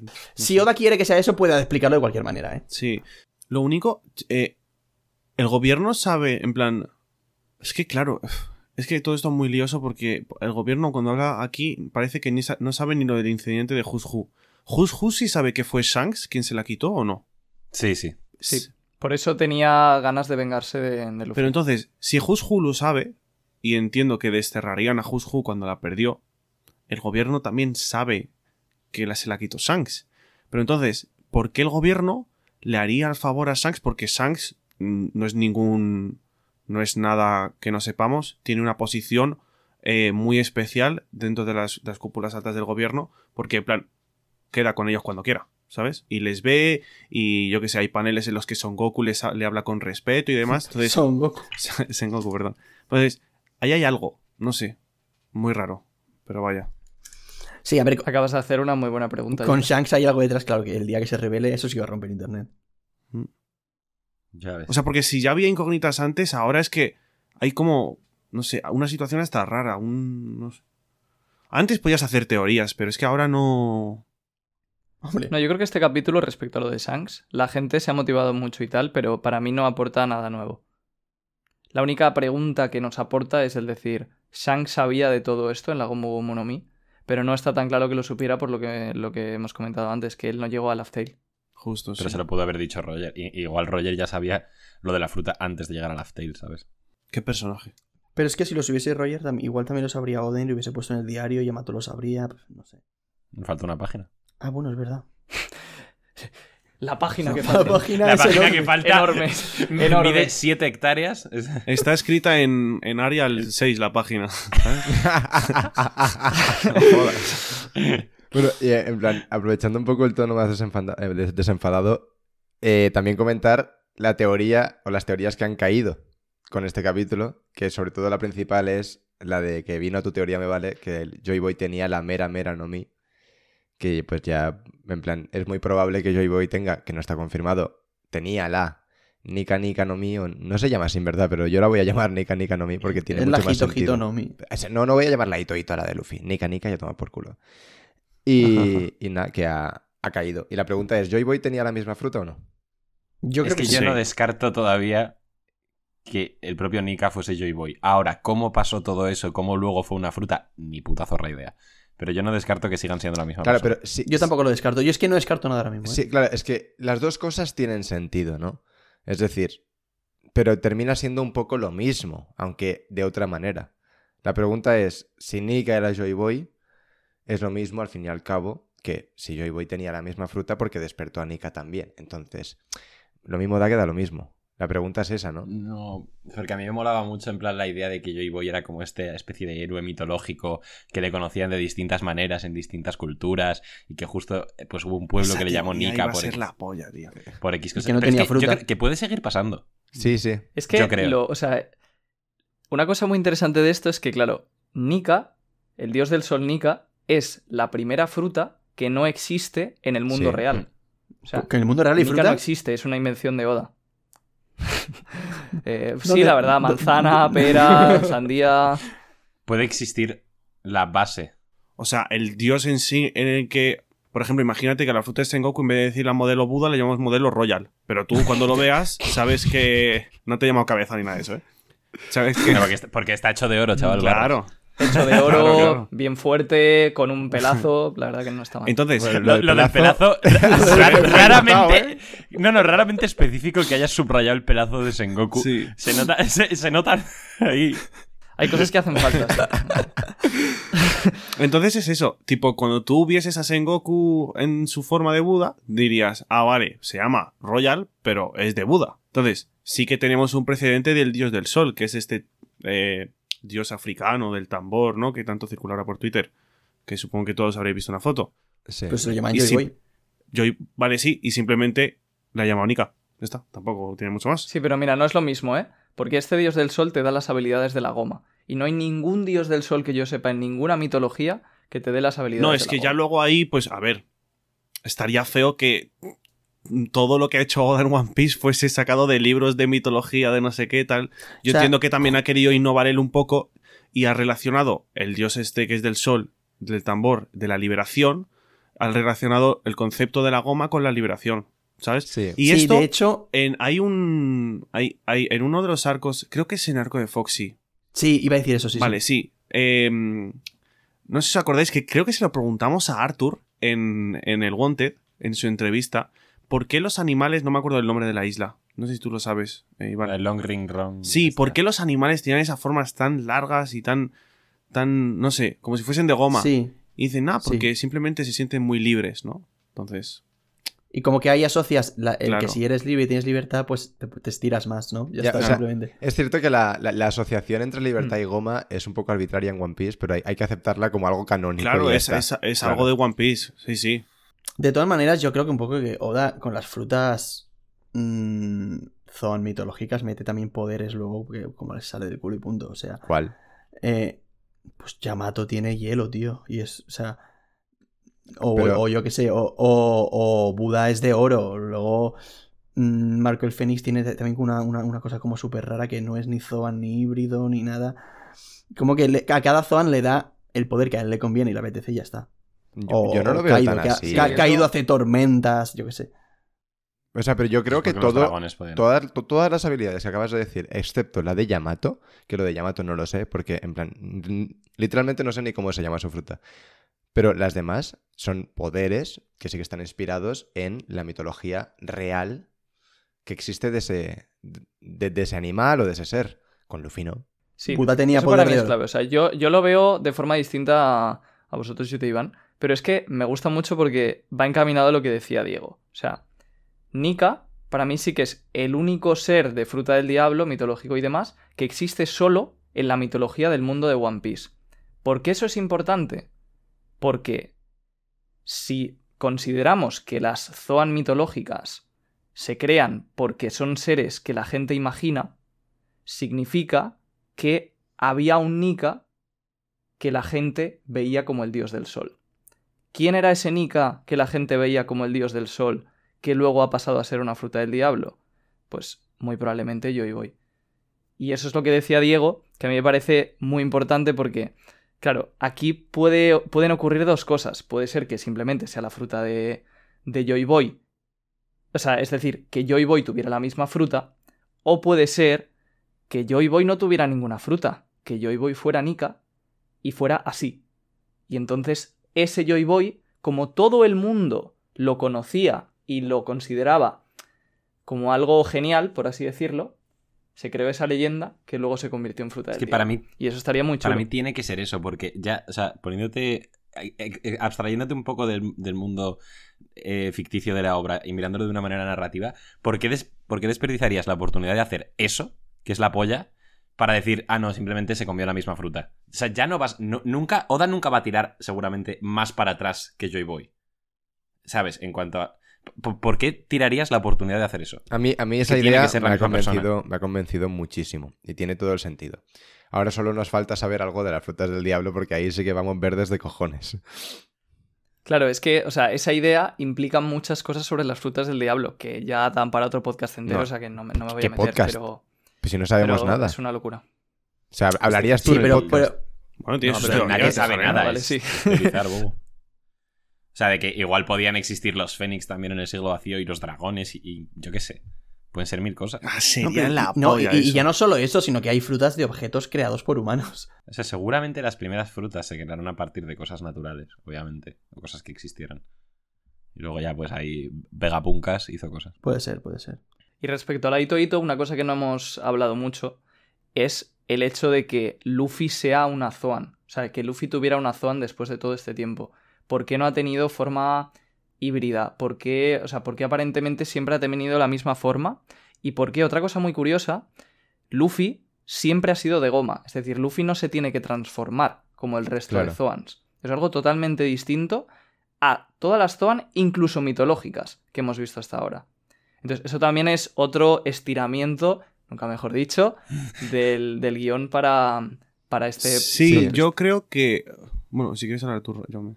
No, o sea, yo solo voy a decir que, en plan, es una pregunta, porque no, esto no lo recuerdo muy bien, pero él, se decía que Luffy tenía una paramecia especial, ¿no? Nunca han dicho que Esa es una paramecia. esa es la que se ha dicho, Esa es es la la de Katakuri. Katakuri. Entonces se relacionaban conceptos. Ah, vale. Es Es la que, de vale, Katakuri y la pues de nada, pues lo- lo que iba a decir... Era, Era, una era- teoría, sí que se ha comentado como era- es que teoría. yo iba a decir, igual se llaman paramecias especiales porque no son paramecias, pero te dan el poder de una paramecia. ¿Sabes? En plan, eso es lo que yo iba a comentar, pero si no se ha dicho en ningún momento que Luffy tenga una, una paramecia especial, entonces A ver. no tiene eh, sentido. espe- y ya está. especiales.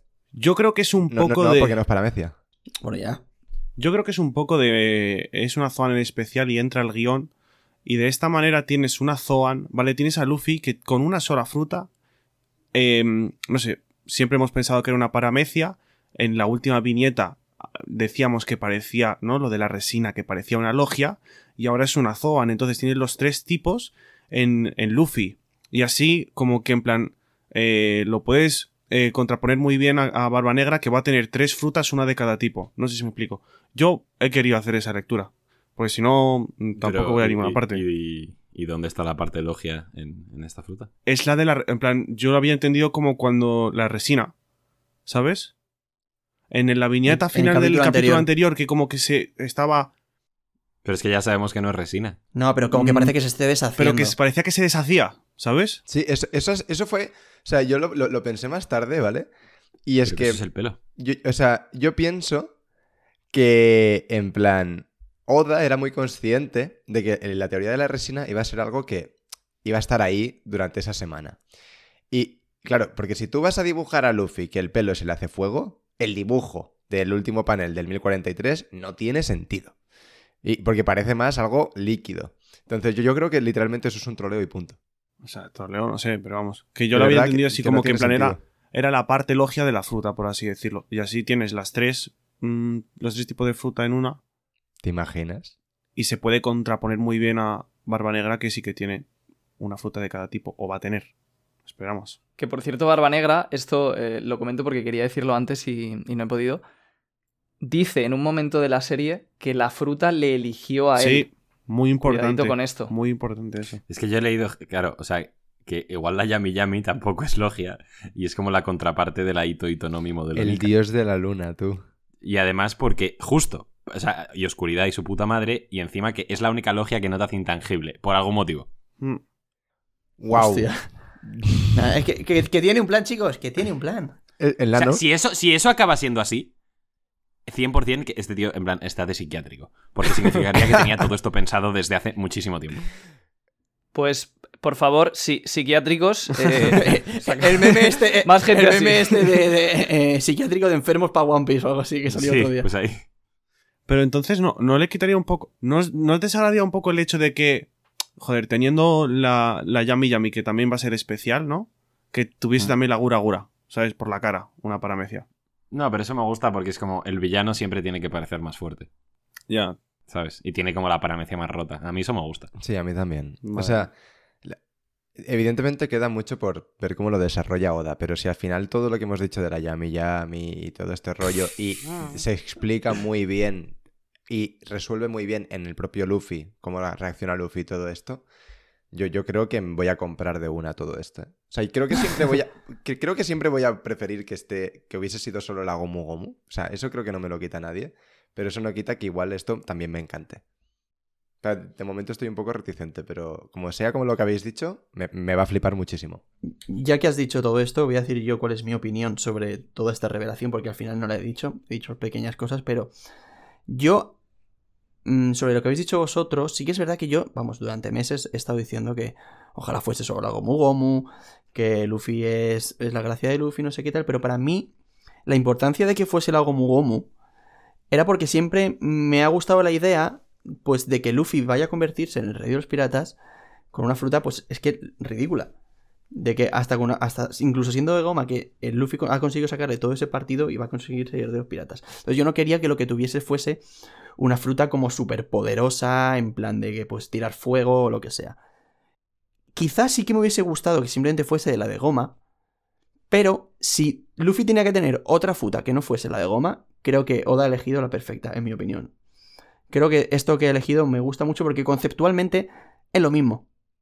Es lo mismo y, y luego además, yo creo que esto Oda lo tenía pensado desde hace muchísimo tiempo. Y todo esto que estamos diciendo, de, de lo de Barba Negra, de lo de que va a ser el sol contra la oscuridad, o la luz contra la oscuridad, y todo esto, la verdad que a mí, si no va a ser la, la Gomu Gomu y va a ser esto, a mí sí que me convence y me gusta. Y además que creo que, que- que tendemos a ser también muy cortoplacistas en general, en plan de, entiendo que haya gente a la que no le convence, entiendo que haya gente a la, que le parezca innecesario, pero no sabemos hacia dónde quiere llevar esto Oda. Igual de aquí a no sé cuántos capítulos dices, hostia, joder, tiene todo el sentido del mundo. Entonces yo confío en Oda, confío en que tiene un plan y confío en que todo esto va a tener un sentido mucho más grande que el que estamos viendo ahora mismo. Yo estoy completamente de acuerdo. O sea, suscribo palabra por palabra. Y aprovechando lo que ha dicho Iván, eh, Royal, una preguntita. ¿Sigues pensando que Oda lo ha improvisado todo en Wano? Es que prefiero no decirlo porque luego la gente se me echa encima, pero sí. la ¿En serio? sí. Mm, sí. O sea, yo puedo entender, yo puedo Es entender, Bennett, o sea, Pero eso, ojo, eso no tiene por qué ser malo. Porque Oda lo que hace es hacer algo nuevo que encaja con toda la temática anterior de la Pero serie. escúchame. pero y Y entonces mientras eso nuevo sea bueno, ¿Tú crees que ha improvisado todo en Wano? yo creo que la idea de la fruta de Nika y demás se le ha ocurrido en este arco. Yo creo Sí. que no. Yo creo que tampoco. A mí- a mí- Además, a mí me ¿cómo, cómo no. Explicas lo de Skypiea? Por, por dejar simplemente. Por dejar simplemente un poco la, la- la base de este argumento. Es que en el 2016. Oda dijo que no sabía cómo Luffy iba a derrotar a Kaido. Y yo pienso que desde entonces él ha estado pensando una forma, pues lo más increíble posible, de, de- de hacer a Luffy más fuerte y más especial, por así decirlo, para, para esta pelea. Porque además dice en, ese, en esa entrevista, dice que no quería que Luffy derrotara a Kaido simplemente por tener un puñetazo más fuerte. Porque creía que eso para los fans sería decepcionante. Pero ha, ha conseguido hacer algo que encaja con todo lo anterior de la serie y eso para mí también tiene mucho mérito. Yo creo que es una cosa que al final nunca sabremos a ciencia cierta, a no ser que Oda lo diga. En plan, sí, esto lo tenía pensado al principio, o esto lo empecé a pensar desde tal momento. Entonces tu opinión es tan válida como cualquier otra. Pero yo sí que pienso que lo tenía todo pensado. Totalmente. Porque es que hay, también, sí. hay muchísimas pistas, tío. Es que creo que no he visto tantas pistas en, en ninguna otra cosa de One Piece. Es Sí. que es exagerado. Yo O creo sea- que hay pistas del concepto, ¿vale? Claro. Y de lo que es la fruta. Pero de que el Nika se mencionó hace 30 capítulos, eso es una realidad, ¿sabes? Vale, el concepto de que Luffy va a tener una Zoan y que va a ser el, el del dios del sol, yo creo que lo, yo creo que lo tenía pensado siempre. Sí, que se no. fuese a llamar Nika o tal, igual no tanto. Pero el nombre de Nika, yo te. El, el nombre de Nika mm, realmente es lo de menos. Porque el dios del sol aparece en Skypiea. Se habla del dios del sol en Skypiea. Y justo en- es en Skypiea donde aparece el famoso panel favorito de Oda, uno de sus favoritos, Sí, no, que no, es sí. Luffy dibujado como Nika. Mira, le voy a. Le voy a poner nombre a una enfermedad que yo creo que tienen muchos fans de One Piece y es pistitis. Sí, pues será que, Pues tú no, será que tú no tienes... Ver pistas Sí, pero y, y tú, y en prácticamente tú tienes todo. Royal Pistitis, que eh, eh, es eh, ver pistas donde te conviene. Sí soy, sí Barras, soy. ¿eh? Ay, Sí Dios. soy. Mi versión de la fruta O pistitis. sea, a mí Sí, sinceramente... La, la eh, fruta despertada. O sea, yo justo con lo, de- lo que ha dicho Royal, lo que ha dicho de, de que Oda no sabía cómo iba a derrotar Luffy a Kaido y tal en 2016, eso es lo único que me hace pensar que quizás sí que estamos pecando un poco de pistitis, pero es que igualmente el sentido común me hace pensar que es imposible que haya improvisado en Wano algo que incumbe de una forma tan trascendental e importante al protagonista de la serie que lo cambia por completo. O sea, me, no parece imposible. O sea, que, que improvisara a los Supernova, en plan, como una semana antes, es una cosa que no juega a mi favor y me hace pensar que igual está loquísimo. Y te saca algo completamente hilado. O es algo que no estaba seguro de si hacerlo o no. Ya he ido dejando conceptos por ahí que luego podía recoger o no. Pero, en plan, desde mi capacidad humana para pensar, y no la de Oda, se me hace imposible pensar que esto lo ha, lo ha improvisado ahora. Sí, yo, yo- yo pienso igual. Y dos cositas más que comentar sobre esto, que sí que me parecen una pista muy buena por parte de Oda, eh, entrando aquí en Royal Pistitis, esta sí, es cuando nos presentó a Nika, a través de Who, que en el propio dibujo de Nika ya se veía que los brazos y las piernas eran redondas. Yo creo que la mayoría lo interpretamos como simplemente una caricatura, entonces no pensamos que, que fuera nada más, pero ahora sabiendo que la fruta es la de Nika, pues era una pista enorme de que, de que era esa fruta, porque tenía los- las piernas y los brazos de goma. Claro, o sea, Eso por un lado. Mm. Y luego hay otra pista enorme. Eh, ¿Quieres decir algo, Diego? no, que sí, que, que eso, lo que, que- que todos nos tomamos como que era como una pintura rupestre casi, o sea que en ningún momento se pasó otro pensamiento por la cabeza. Y por eso Goda. Y la otra cosita que también era pista de ese capítulo es el propio nombre de Nika. Que esto nos lo comentaron en el directo y, y yo la verdad que flipé. Porque Eso sí que es algo que. sí. Claro, o sea, yo, por ejemplo, para que, para que lo tengáis en cuenta, es algo que llevo pensando mucho tiempo para teorizar. Porque las frutas de los Mugiwara, que tienen dos sílabas, como todas las frutas del diablo, cada sílaba representa un número en un tipo de, mm, de lenguaje japonés, por así decirlo, que, que, bueno, no sé cuál es. Y los dos únicos números que faltaban en las frutas de la tripulación eran el 2 y el 9, que son Ni y Kyu. Esto se lo comentó un, un seguidor a Oda en un SBS, un lector, en el SBS 29 creo que era. Justamente Encima. el 29, No, no eh, me lo cuidado. creo. A lo mejor, a lo mejor no era ¿Cómo ese, sé? me estoy colando. Pero bueno, se lo comentó un lector en un SBS y Oda se asustó porque la típica reacción de Oda cuando le comentan algo y no quiere dejar claro si es verdad o es mentira, ¿no? Se asustó como "Pff, increíble que te hayas dado cuenta de eso, tal. Y, y lo dejó ambiguo y, y no dijo nada más. Pero sabemos que Oda desde entonces ha tenido eso en cuenta. Y para mí sí que lo ha tenido en cuenta en la elección del nombre de Nika, porque ha elegido un nombre que eh, he estado mirando antes los kanjis y el kanji de K es casi igual que el de Q. Entonces, ha elegido un nombre para completar ese patrón de las frutas del diablo con el 2 y el 9. Y encima es la Y yo que yo- onomatopeya que de yo sonrisa, sepa-. Claro, es- y es la, onometa- la onomatopeya de sonrisa, además. O sea, el, el- el trabajo que lleva detrás ese nombre es increíble. Y que yo sepa, nadie se dio cuenta de que Nika eran esas dos sílabas que faltaban en, en las frutas de la tripulación. Y era una pista increíble de que, de que la fruta de Luffy era, era la de Nika. si te pones tiquismiquis, ahora, fal- ahora falta la Gomu. O sea, si ahora faltan el 5 y el 6. No, si estaba ya. No. Ahora ya no. Ya, ya, ya no tiene la Gomu. Claro, claro. Ah, bueno, vale, sí, claro. Vale, ya sé a qué te refieres, sí, sí. Ojo, ¿cómo se llama la fruta de Espérate Yamato? que todavía se une el Mugo Mugo Nomi. Pero, Royal, yo, yo con lo que flipo entonces es con que digas que este tío no tenía pensado desde antes, entonces. No, porque eso es algo de este arco de Wano. Es increíble, pero es de este Sí, arco. hombre, el SBS aquel no es de este arco, ¿eh? No, pero el SBS no es que lo tuviera Hombre. pensado. O sea, es que ahora ha intentado En encajarlo con SBS eso. lo que hace es decir, ah, sí, sí, venga, va, siguiente pregunta. Como que no quiere que le pillen. A mí es lo que me da a entender. Nunca... Seguramente nunca lo sabremos. Así que queda nuestra interpretación. Vale, vale. Bueno, pues eh, hay que seguir con el capítulo. Segundo piso, depósito de tesoros. Y nos vamos con Hiyori. La verdad que un poco bajona irse a esto ahora, pero hay que comentarlo.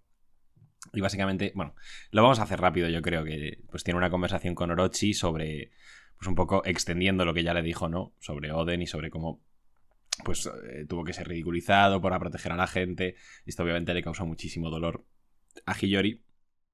Y, bueno, tampoco, o sea, es un diálogo bastante largo. Yo creo que si os queréis parar en algo, decídmelo, pero yo creo que no, no es necesario. Pero es solo reforzar el punto que ya se había hecho eh, en esta enemistad, por así decirlo, entre Hiyori y Oden.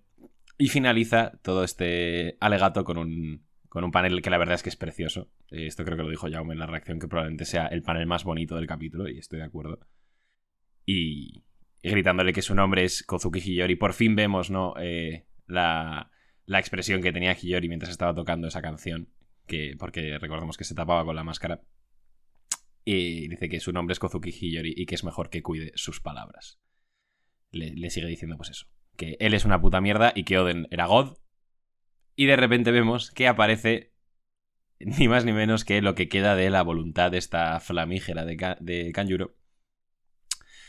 Y es eh, esa, esa pequeña, ese pequeño resquicio de fuego que quedaba el que al final ataca a Orochi. Y parece que un poco que mucha gente se ha enfadado con esto porque parece como que le quita un poco la oportunidad de venganza real, de completar su venganza a Hiyori. Pero yo también digo que creo que esto lo ha malinterpretado mucha gente, que se piensa que este bicho ha atacado a Orochi porque sí. Y esto, y de hecho a mí me pasó, pero lo, lo hablé ayer con un amigo, con Javi, y me dijo que, que es como más... Tiene más capas esto, porque no es como que le esté atacando, es simplemente como que igual se está como tirando a sus brazos en vez de Orochi-sama, tal, sin ser casi consciente de que lo va a matar. ¿Me explico? Puede ser, Eso lo es, cual sí. no hace que me, me siga pareciendo una mierda. Me parece bastante mejor que lo otro. ¿eh?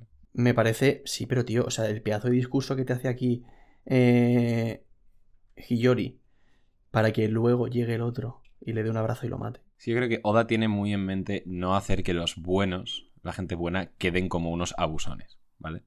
Y lo digo totalmente en serio. O sea, que Sí, puede Oda ser. no quería que, que Orochi, estando ahí indefenso, pues llegase eh, Hiyori y le clavase una espada, ¿sabes? Sí, pero lo de que se haya quedado Entonces lo ha indefenso, solventado de esta lo de que se haya quedado indefenso lo ha hecho Oda. Podía no haberse quedado indefenso desde antes y que Hiyori hubiese, hubiese tenido una mini confrontación con él y lo matase. Me hubiese O sea, parecido mucho mm. mejor. Voy a usar un poco. Yo Sí, voy a usar un poco tu baraja de antes, Iván, y voy a decir que.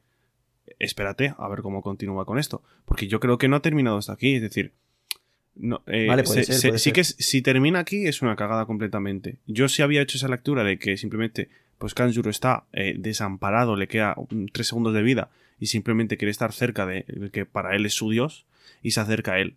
Y en este momento, entre todas estas llamas, yo espero que en el siguiente capítulo, pues un par de viñetas y simplemente Hiyori saque la otra espada de su padre, la eh, Ameno, Amen. no sé, no sé qué, la- Haba- Habakiri, ¿no?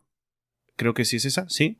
Eh, que de hecho en la leyenda es con la que es una de las con las que se, se acaba con, con, con el Orochi.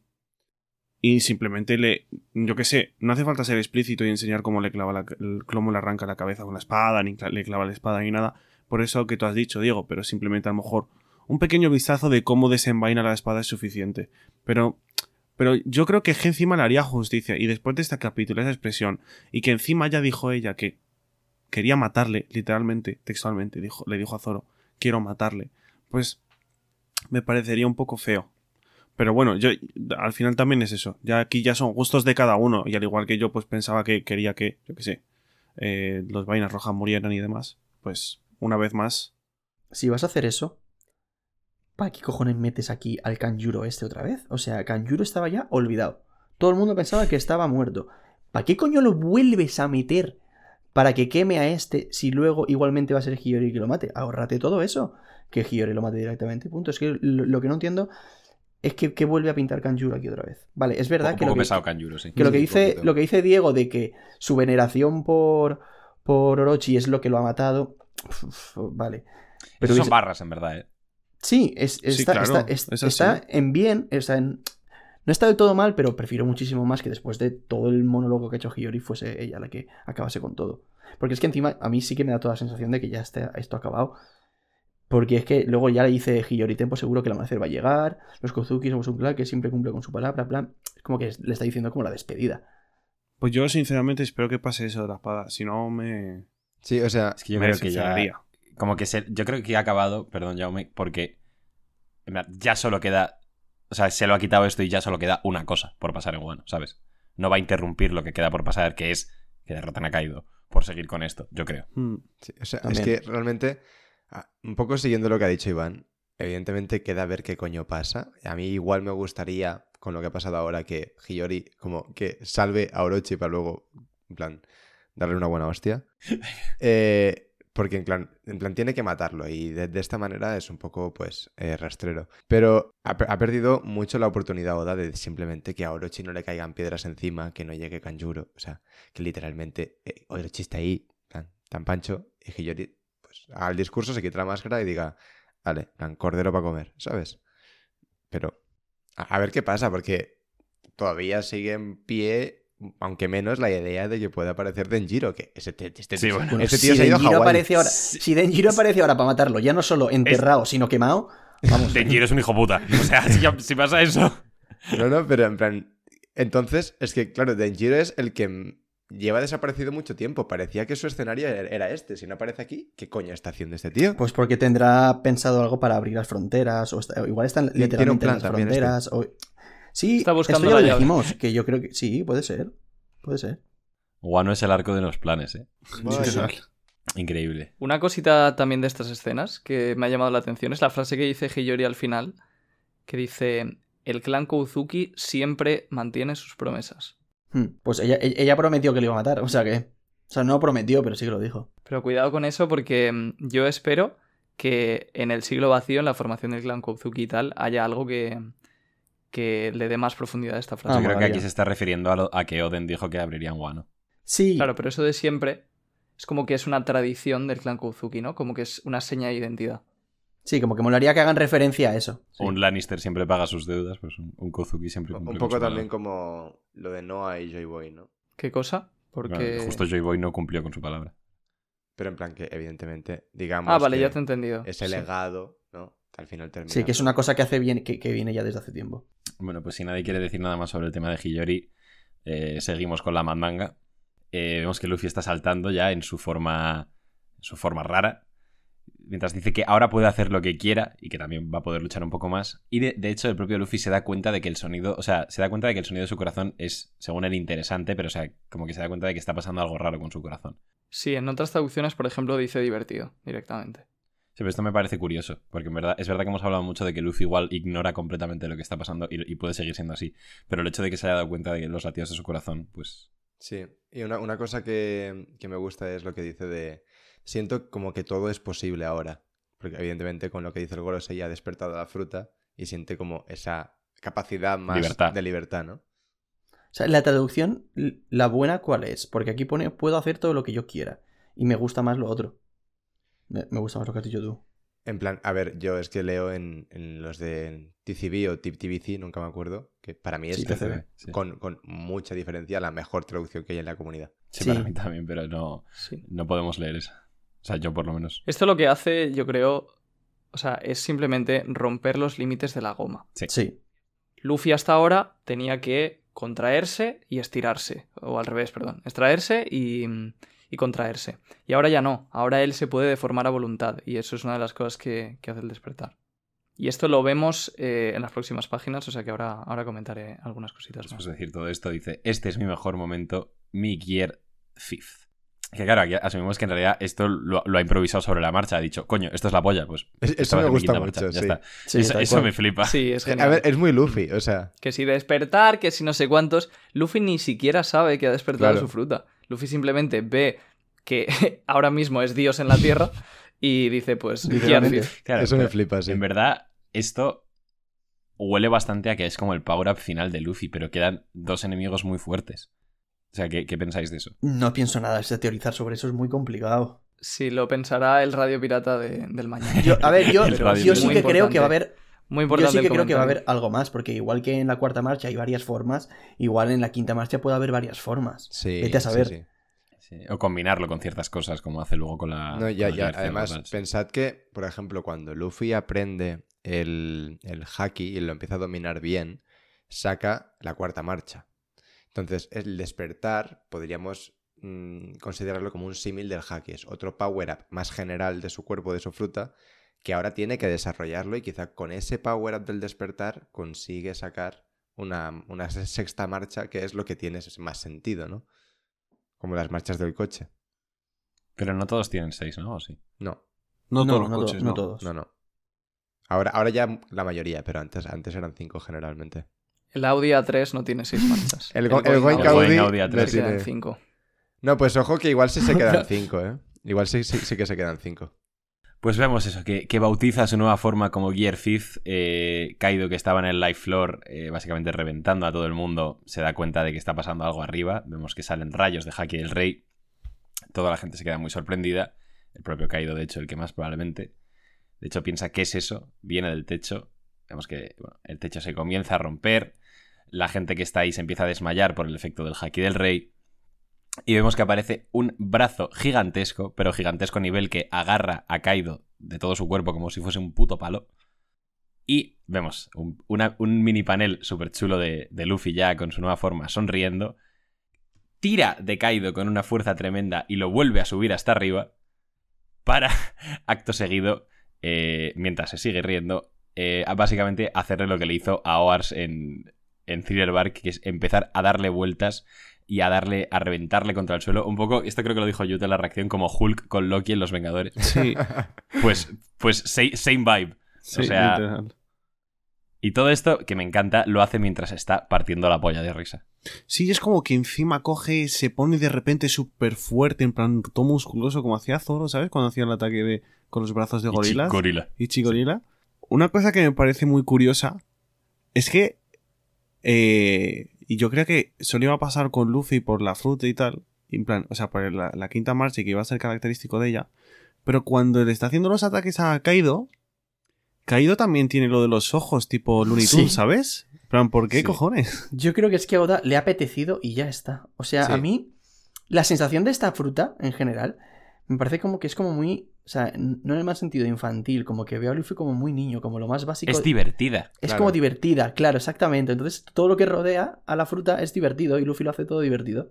No, es- Entonces- Esto a nivel, a nivel de dibujo y de el propio autor me parece increíble. O sea, que por el tipo de fruta cambies un poco el tipo de diseño y, y ahí hagas este dibujo más en plan de cartoon, eso me Mm. parece increíble y me flipa. O sea, O sea, no creo que... Y le pega tanto Es a genial. Luffy. Pero sí. no creo que siempre sea Y, así, ¿no? ¿O Claro, sí? y es que es, es volver un poco al inicio de la serie, porque las peleas de Luffy al principio Era eran muy sí. divertidas, no sabías qué ataque iba a hacer, porque eso, hacía cualquier cosa, los dibujos eran mucho más caricatura que ahora.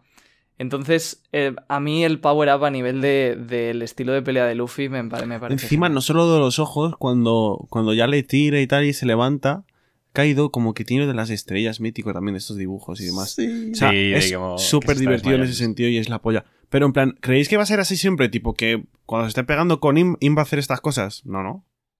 No lo sé. A, Yo a mí, creo a mí me gustaría, ¿eh? O sea, no lo sé, pero a mí me que a gustaría. medida... Pero un poco relax. O sea, no, no puede estar el destino del mundo en juego y Luffy descojonándose tampoco constantemente. Con Kaido sí me pega porque, y os lo quería comentar, lo he pensado antes. eh, bueno, Kaido le dice que sigues con vida, gracias, ¿sabes? En plan, por ser con vida.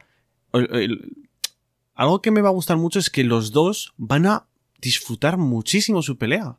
Los porque antes, en plan, antes de la quinta marcha, quien se estaba descojonando era Kaido. ¿Sabes? Y quien se lo estaba pasando realmente bien era Kaido. Ahora los dos se lo van a pasar en grande y van a tener una pelea increíble y, se lo van a pasar un muy buen rato. Salvando las o sea, sí, distancias pe- de. sí, pero no, ¿eh? Yo creo que Luffy también se lo está pasando. Sí, bien. yo también pienso que Luffy se lo pasaba bien, sí. Sí, lo dice, de hecho. ¿Qué- ¿En qué momento? O sea, hay un momento en el que están los dos riendo y dicen esto Pero en el capítulo. divertido". Sí, pero de eso hace bastante. Por ejemplo, en los últimos capítulos estaba Luffy en plan, me quedan 10 minutos, voy a morir, no sé qué tal. Hombre, ya, y claro. caído en plan de risas, ya, eres un parguera, no sé qué Claro, tal. eh. A eso iba. Ya, bueno, ¿Sabes? sí, Sí, yo creo que ni una cosa ni la otra. Kaido se lo estaba pasando un poco mejor que Luffy, pero los dos se lo estaban Sí. pasando bien. Yo opino, sí, tal cual. Pues otra cosita, antes, antes de seguir, es que lo que decía antes de, de la libertad de la, de la quinta marcha. Primero Luffy hace el puño enorme, como si fuera el Gear Third, y luego se hincha los músculos, que es lo primero que hace en el Gear Fourth, que es el más el balloon, que no sé si lo dice solo la primera vez que lo usa, pero es lo primero que hace cuando se transforma. Entonces Luffy básicamente ha conseguido incorporar esos dos Gears, sin contar la parte del haki de la cuarta marcha, en el... Sí, en el eso lo quería comentar yo. Y es que, o sea, parece que no necesita literalmente ni siquiera morderse el dedo ni nada por el estilo. Es que como que ha, ha- ha roto con todos los límites y, y que se hace el brazo enorme se lo hace sin, sin soplar ni, ni ser Popeye. Y sin consecuencias Claro. posteriores. Entonces, la cosa está, sobre todo hay un panel en que, bueno, que lo que ha dicho eh, Royal, que como que el cuerpo de Luffy va cambiando constantemente. Y esto lo quería yo hilar con lo que he dicho antes. ¿No os parece esto muy similar a cuando Kaido de repente le cambia el cuerpo? Hmm. O sea, ¿no creéis que el, que el Kaido realmente, ya- o sea, así como Luffy hace el suelo de goma y, y en plan, y le va cambiando el cuerpo, no puede ser, ah, en plan, paralelamente a Kaido, lo mismo que Kaido haga tornados, que saque el Boro Breath, que le cambie el cuerpo? O sea, yo pienso que el despertar de Kaido ya lo hemos visto. Quizá vemos algo más y de forma más explícita ahora que hemos visto lo de Luffy. Pero creo que ya lo hemos visto. Si no, nos explica. Creo yo.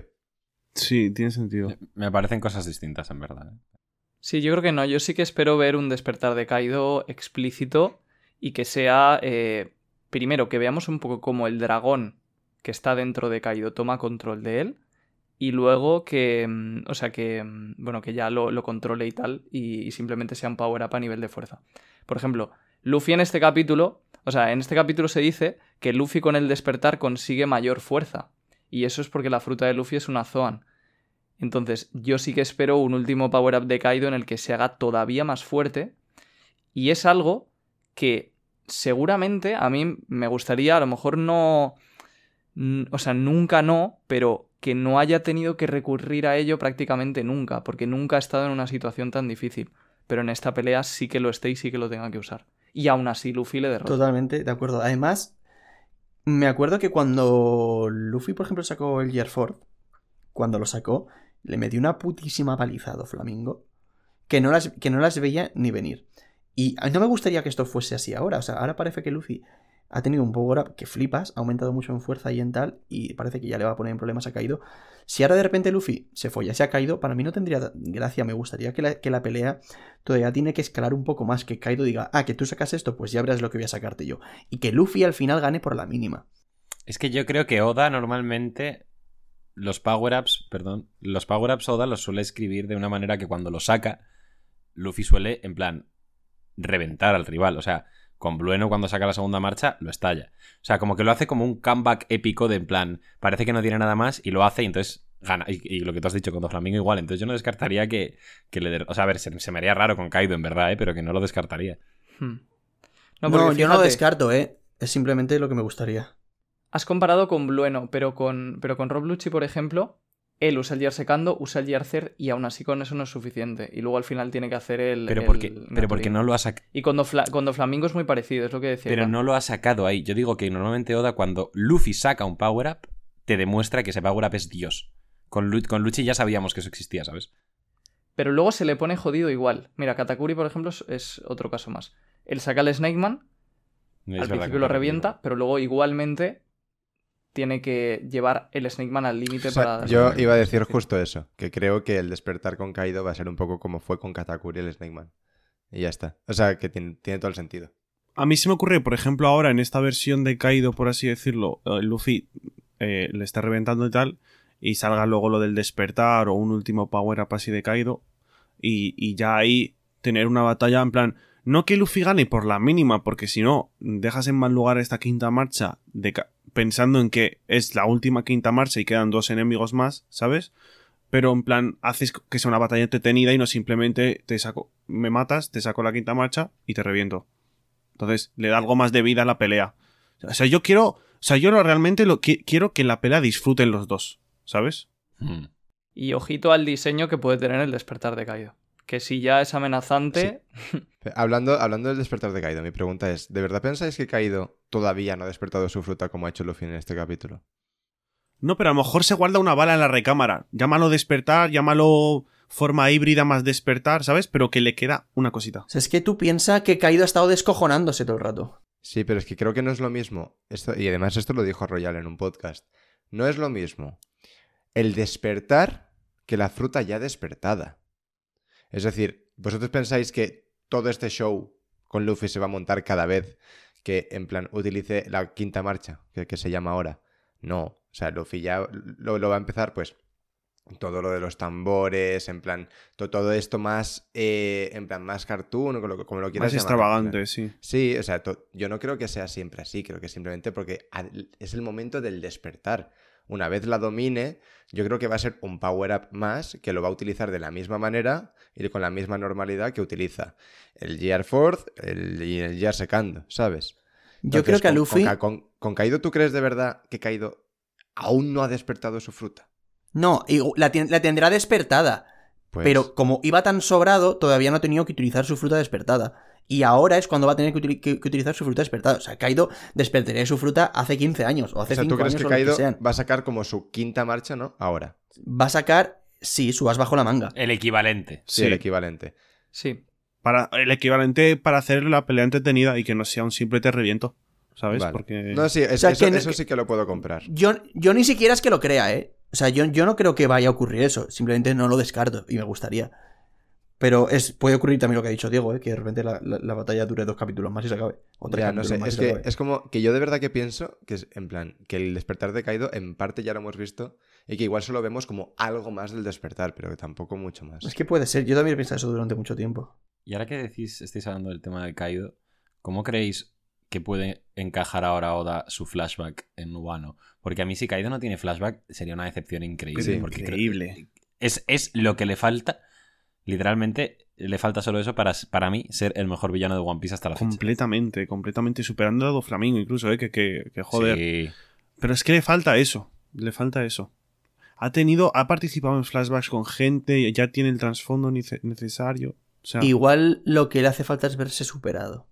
En plan, ya que Luffy Mm, empiece, empiece como, a como a demostrar que le está ganando, tenga el flashback y sea cuando él, al volver del flashback, saque la nueva forma. me, me encantaría, tipo, justo antes de la pelea, Mira. ¿sabes? Porque aquí hay un. perdona Royal, aquí hay una viñeta muy pequeña, pero que a mí me ha gustado mucho, en la que Kaido le pide perdón a Luffy por el cómo ha terminado la pele- su pelea anterior. Entonces sí que me gustaría que justo antes de ser derrotado, en plan, tengan como mítica charla y ahí un par de capítulos, tres de flashback. Sería increíble. Y ya entonces que termine la pelea. Sería para mí el broche de oro de Wano. Sí. No hay que preocuparse por el flashback de Kaido porque Oda lo va a meter cuando sea mejor. Y es curioso porque cada vez, o sea, muchas veces durante la Sí, pelea hemos ser Va a visto. ser ahora. Sí. Aquí tendría que ser el flashback de Kaido, pero luego han pasado otras cosas y hemos visto que encaja Sí. más. Y eso lleva pasando toda la pelea, entonces yo simplemente creo que Oda lo pondrá cuando sea mejor. Tres y- palabras tiene ya está, pero yo, yo confío sin duda en que vamos a tener flashback de Kaido. Al igual que despertar, ¿eh? son dos cosas que para mí desde el principio son totalmente necesarias.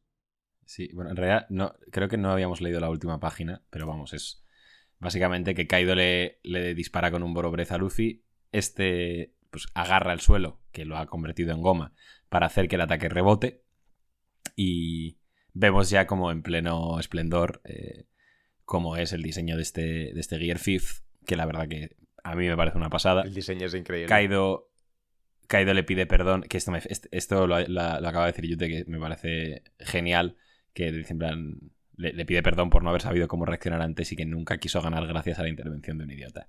Y Luffy le mira con una sonrisa de oreja a oreja y le dice, no te preocupes, vamos a terminar con esto. Increíble. Es Creo muy que- ¿eh? Probablemente es mi power up favorito de Luffy. Sí, En plan, ya, o sea, en ya. plan, el, el mío sin duda. O sea, más allá de todas las putas mierdas estas de destino, yo y voy y tal, esto como Power Up es. Justo, En plan, sí, sí. es una puta locura. A mí me flipa muchísimo.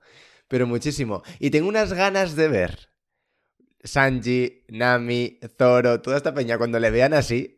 O sea, va- van a flipar en colores. Tengo unas ganas de ver las reacciones. Sí, totalmente. Yo creo que Sanji, o sea, como que Sanji y Zoro me pegaría que simplemente se rían y digan, ole, ole mi niño. Ese es mi Luffy. Bueno, Zo- Zoro, a, a ver Sí. qué coño pasa con Zoro, que aún O sea. Zoro no va a hacer nada porque Zoro está, Está muerto. en O Bellerophon. sea, a ver, li- pero- li- literalmente, en plan, eh, Luffy se cargó de, en plan, de un suspiro a 50.000 Gyojins en la isla Gyojin y Zoro dijo, es que si no podía hacerlo... no- Es que, es que si no, no te sigo, claro. Plan, es que...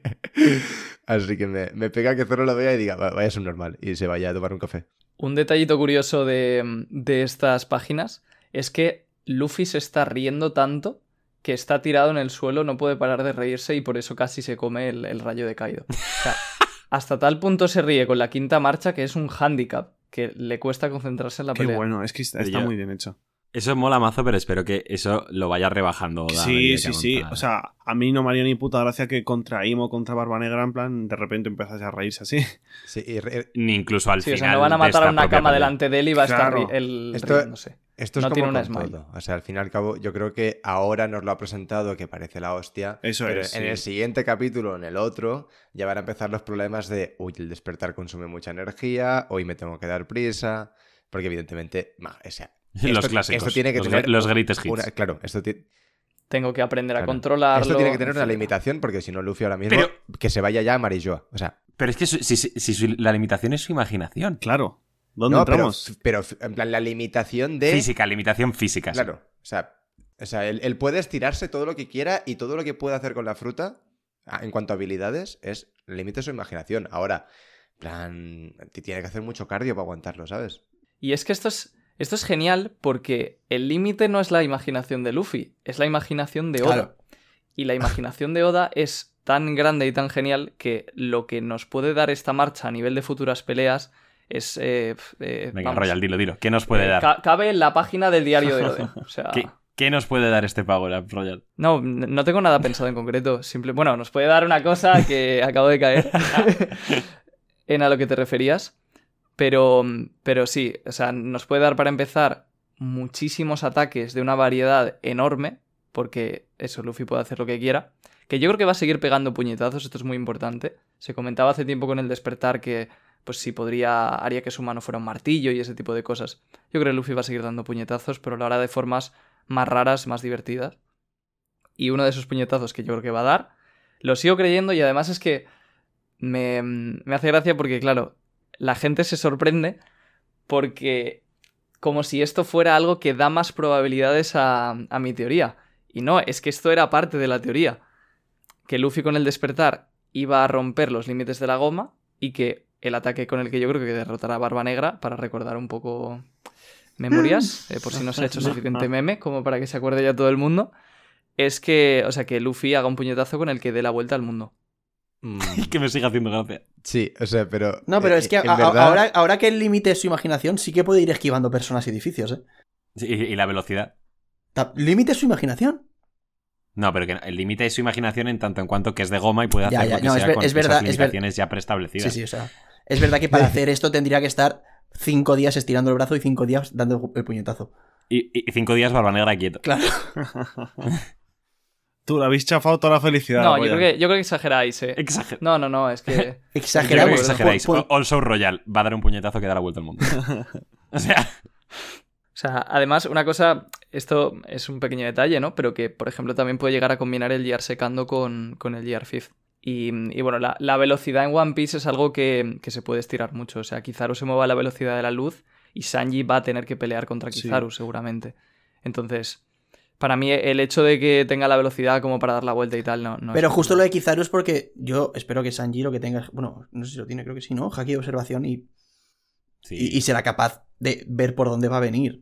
Entonces, a, a lo mejor. Pero también es verdad que Sanji es muy rápido. O sea, Una cosa que, que- que me acabo de dar cuenta, pero no sé si simplemente porque sea así el diseño de la quinta marcha, pero no tiene nada de hacking ni se le ha visto emplear haki. Entonces, Nada. la cosa es, eh, no lo está usando porque Oda está siendo consciente de que antes la cuarta marcha implica haki y se la había acabado completamente y simplemente es la quinta marcha sin haki. no, sí que tiene que implicar Haki porque cuando. O sea, le, le empiezan a salir rayos de Haki del Sí, Rey. cuando despierta. Se nos ha introducido el Haki del Rey avanzado en este arco y encima hay, hay peña. Cuando, cuando rompe el, el techo y baja el brazo, hay gente que se desmaya. O sea, creo que está O sea, utilizando el Haki del Para Rey. hacerle daño a Kaido, le sigue teniendo que pegar con Haki del Rey, porque, con Ryo, porque si no, no va a hacerle daño internamente. Sí, no, ahora no la- aún no lo ha pegado, pero sí. Sí, aún no lo ha pegado. Sí, pero sí que es cierto lo que dice Yute de que haki de armadura no tiene. Y es posible que tampoco se vaya a imbuir de haki de armadura por eso, porque por el, por el Gear Force no, no Mm. puede ya. El haki del rey es algo más que le sale como de forma Claro, eso iba innata, yo. por así decirlo. Yo quería preguntaros, que creo que no lo hemos hablado to- todavía, hemos hablado de cómo nos gusta conceptualmente, pero el diseño. ¿Qué os parece el diseño? El mejor. Sí. claro. O sea, Sí. este, El mejor. esta, parte es, esta parte es como el arco de redención de John y yo que hemos estado antes metiéndole caña, ¿no? A la fruta, pero en plan, claro, llegamos aquí y estamos desnudos. Nos ha, nos ha encantado. Sí, claro, Ya, claro. Aparece Luffy y pongo el culo. Así de fácil. Es que No, es, incre- que que es hay- increíble. ¿eh? Porque Hay el único límite en la cama es su imaginación también, o sea que... Claro, claro. O sea, hay, hay formas y formas de verlo y quitando las implicaciones que tiene en la historia y en Luffy, en plan, la fruta, es que esto, es que a quien no le guste esto, que vaya al psiquiátrico. Pero por, o sea, por lo que comentábamos antes, de que eh, toda esta transformación es volver a los inicios de Luffy y a lo fundamental de la serie, que es que Luffy pelee de forma ridícula. Y tanto el diseño como lo que hace Sí. te Pero recuerdan a yo, eso. yo quería decir antes una cosa, que he dicho, vale, lo dejo para cuando hablemos del diseño. Que tú ves otros, o sea, esto es, probablemente sea como el, el último power-up de Luffy o de los últimos más tochos. Tú te pones a ver otros diseños de otros shonen y son todos como súper épicos, como súper oscuros, como súper tal.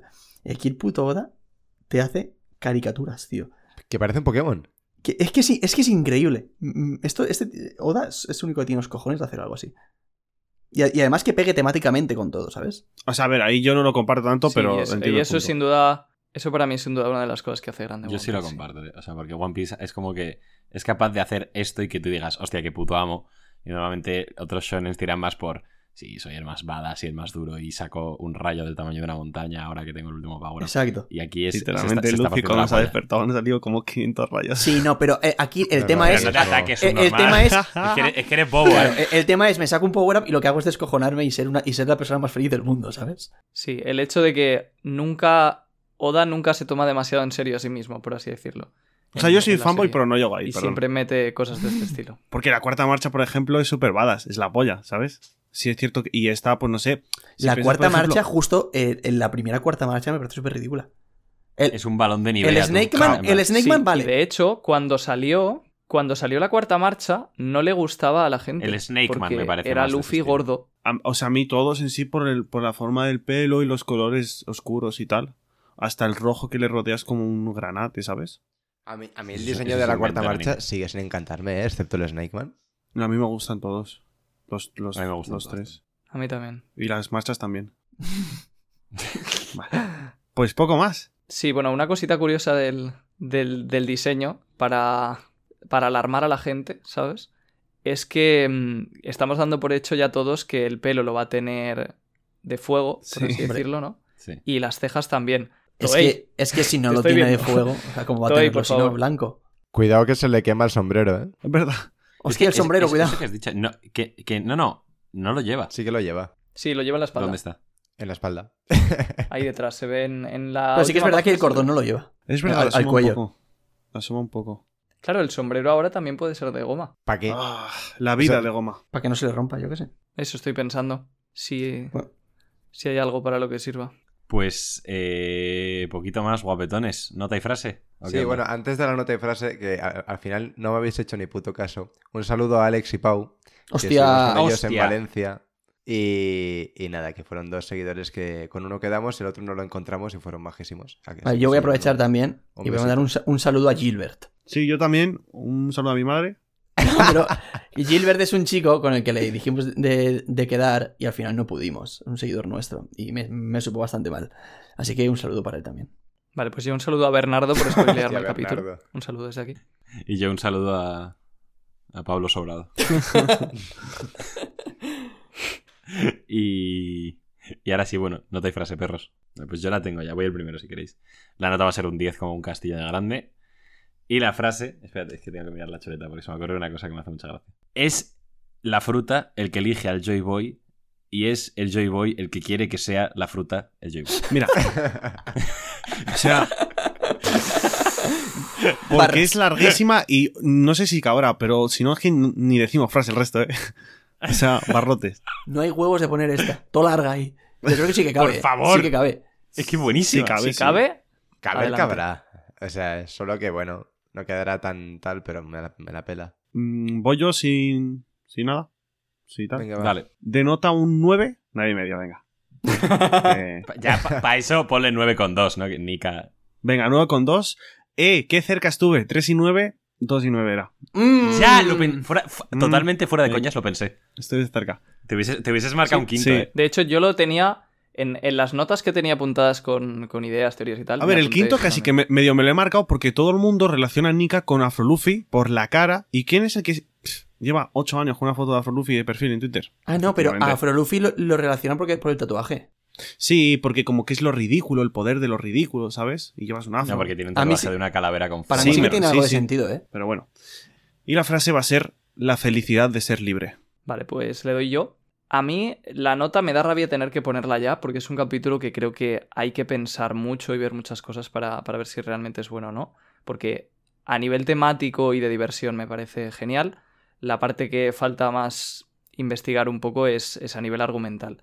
Pero bueno, Te recuerdo a antes que nada que la idea de puntuar los capítulos es capítulo único. Entonces, no en base al futuro. Sí, pero que me gustaría investigar más, Ah. ¿sabes? Y, y darle un poco de vueltas, madurarlo antes de, Vale, vale. de poner la nota. Hay que ponerla ya, así que un 9. Y la frase va a ser el capítulo más divertido. Eh, para mí, me sabe mal porque le quería poner un 10. Pero le voy a poner, yo qué sé, un 9,8. Porque lo de Hiyori no me ha terminado de convencer. Es la única pega que le pondría. Para mí no es un capítulo perfecto por eso. Pero si no, pero si no fuese por eso, le pondría un 10. O sea, o sea, Di, di, di. tampoco te ha gustado la quinta marcha. Que un detallito de Hiyori te hace no ponerle 10 al capítulo. No, si la, la Este quinta es el fan de One Piece. Si la quinta marcha y todo lo de la fruta me parece 10 de 10.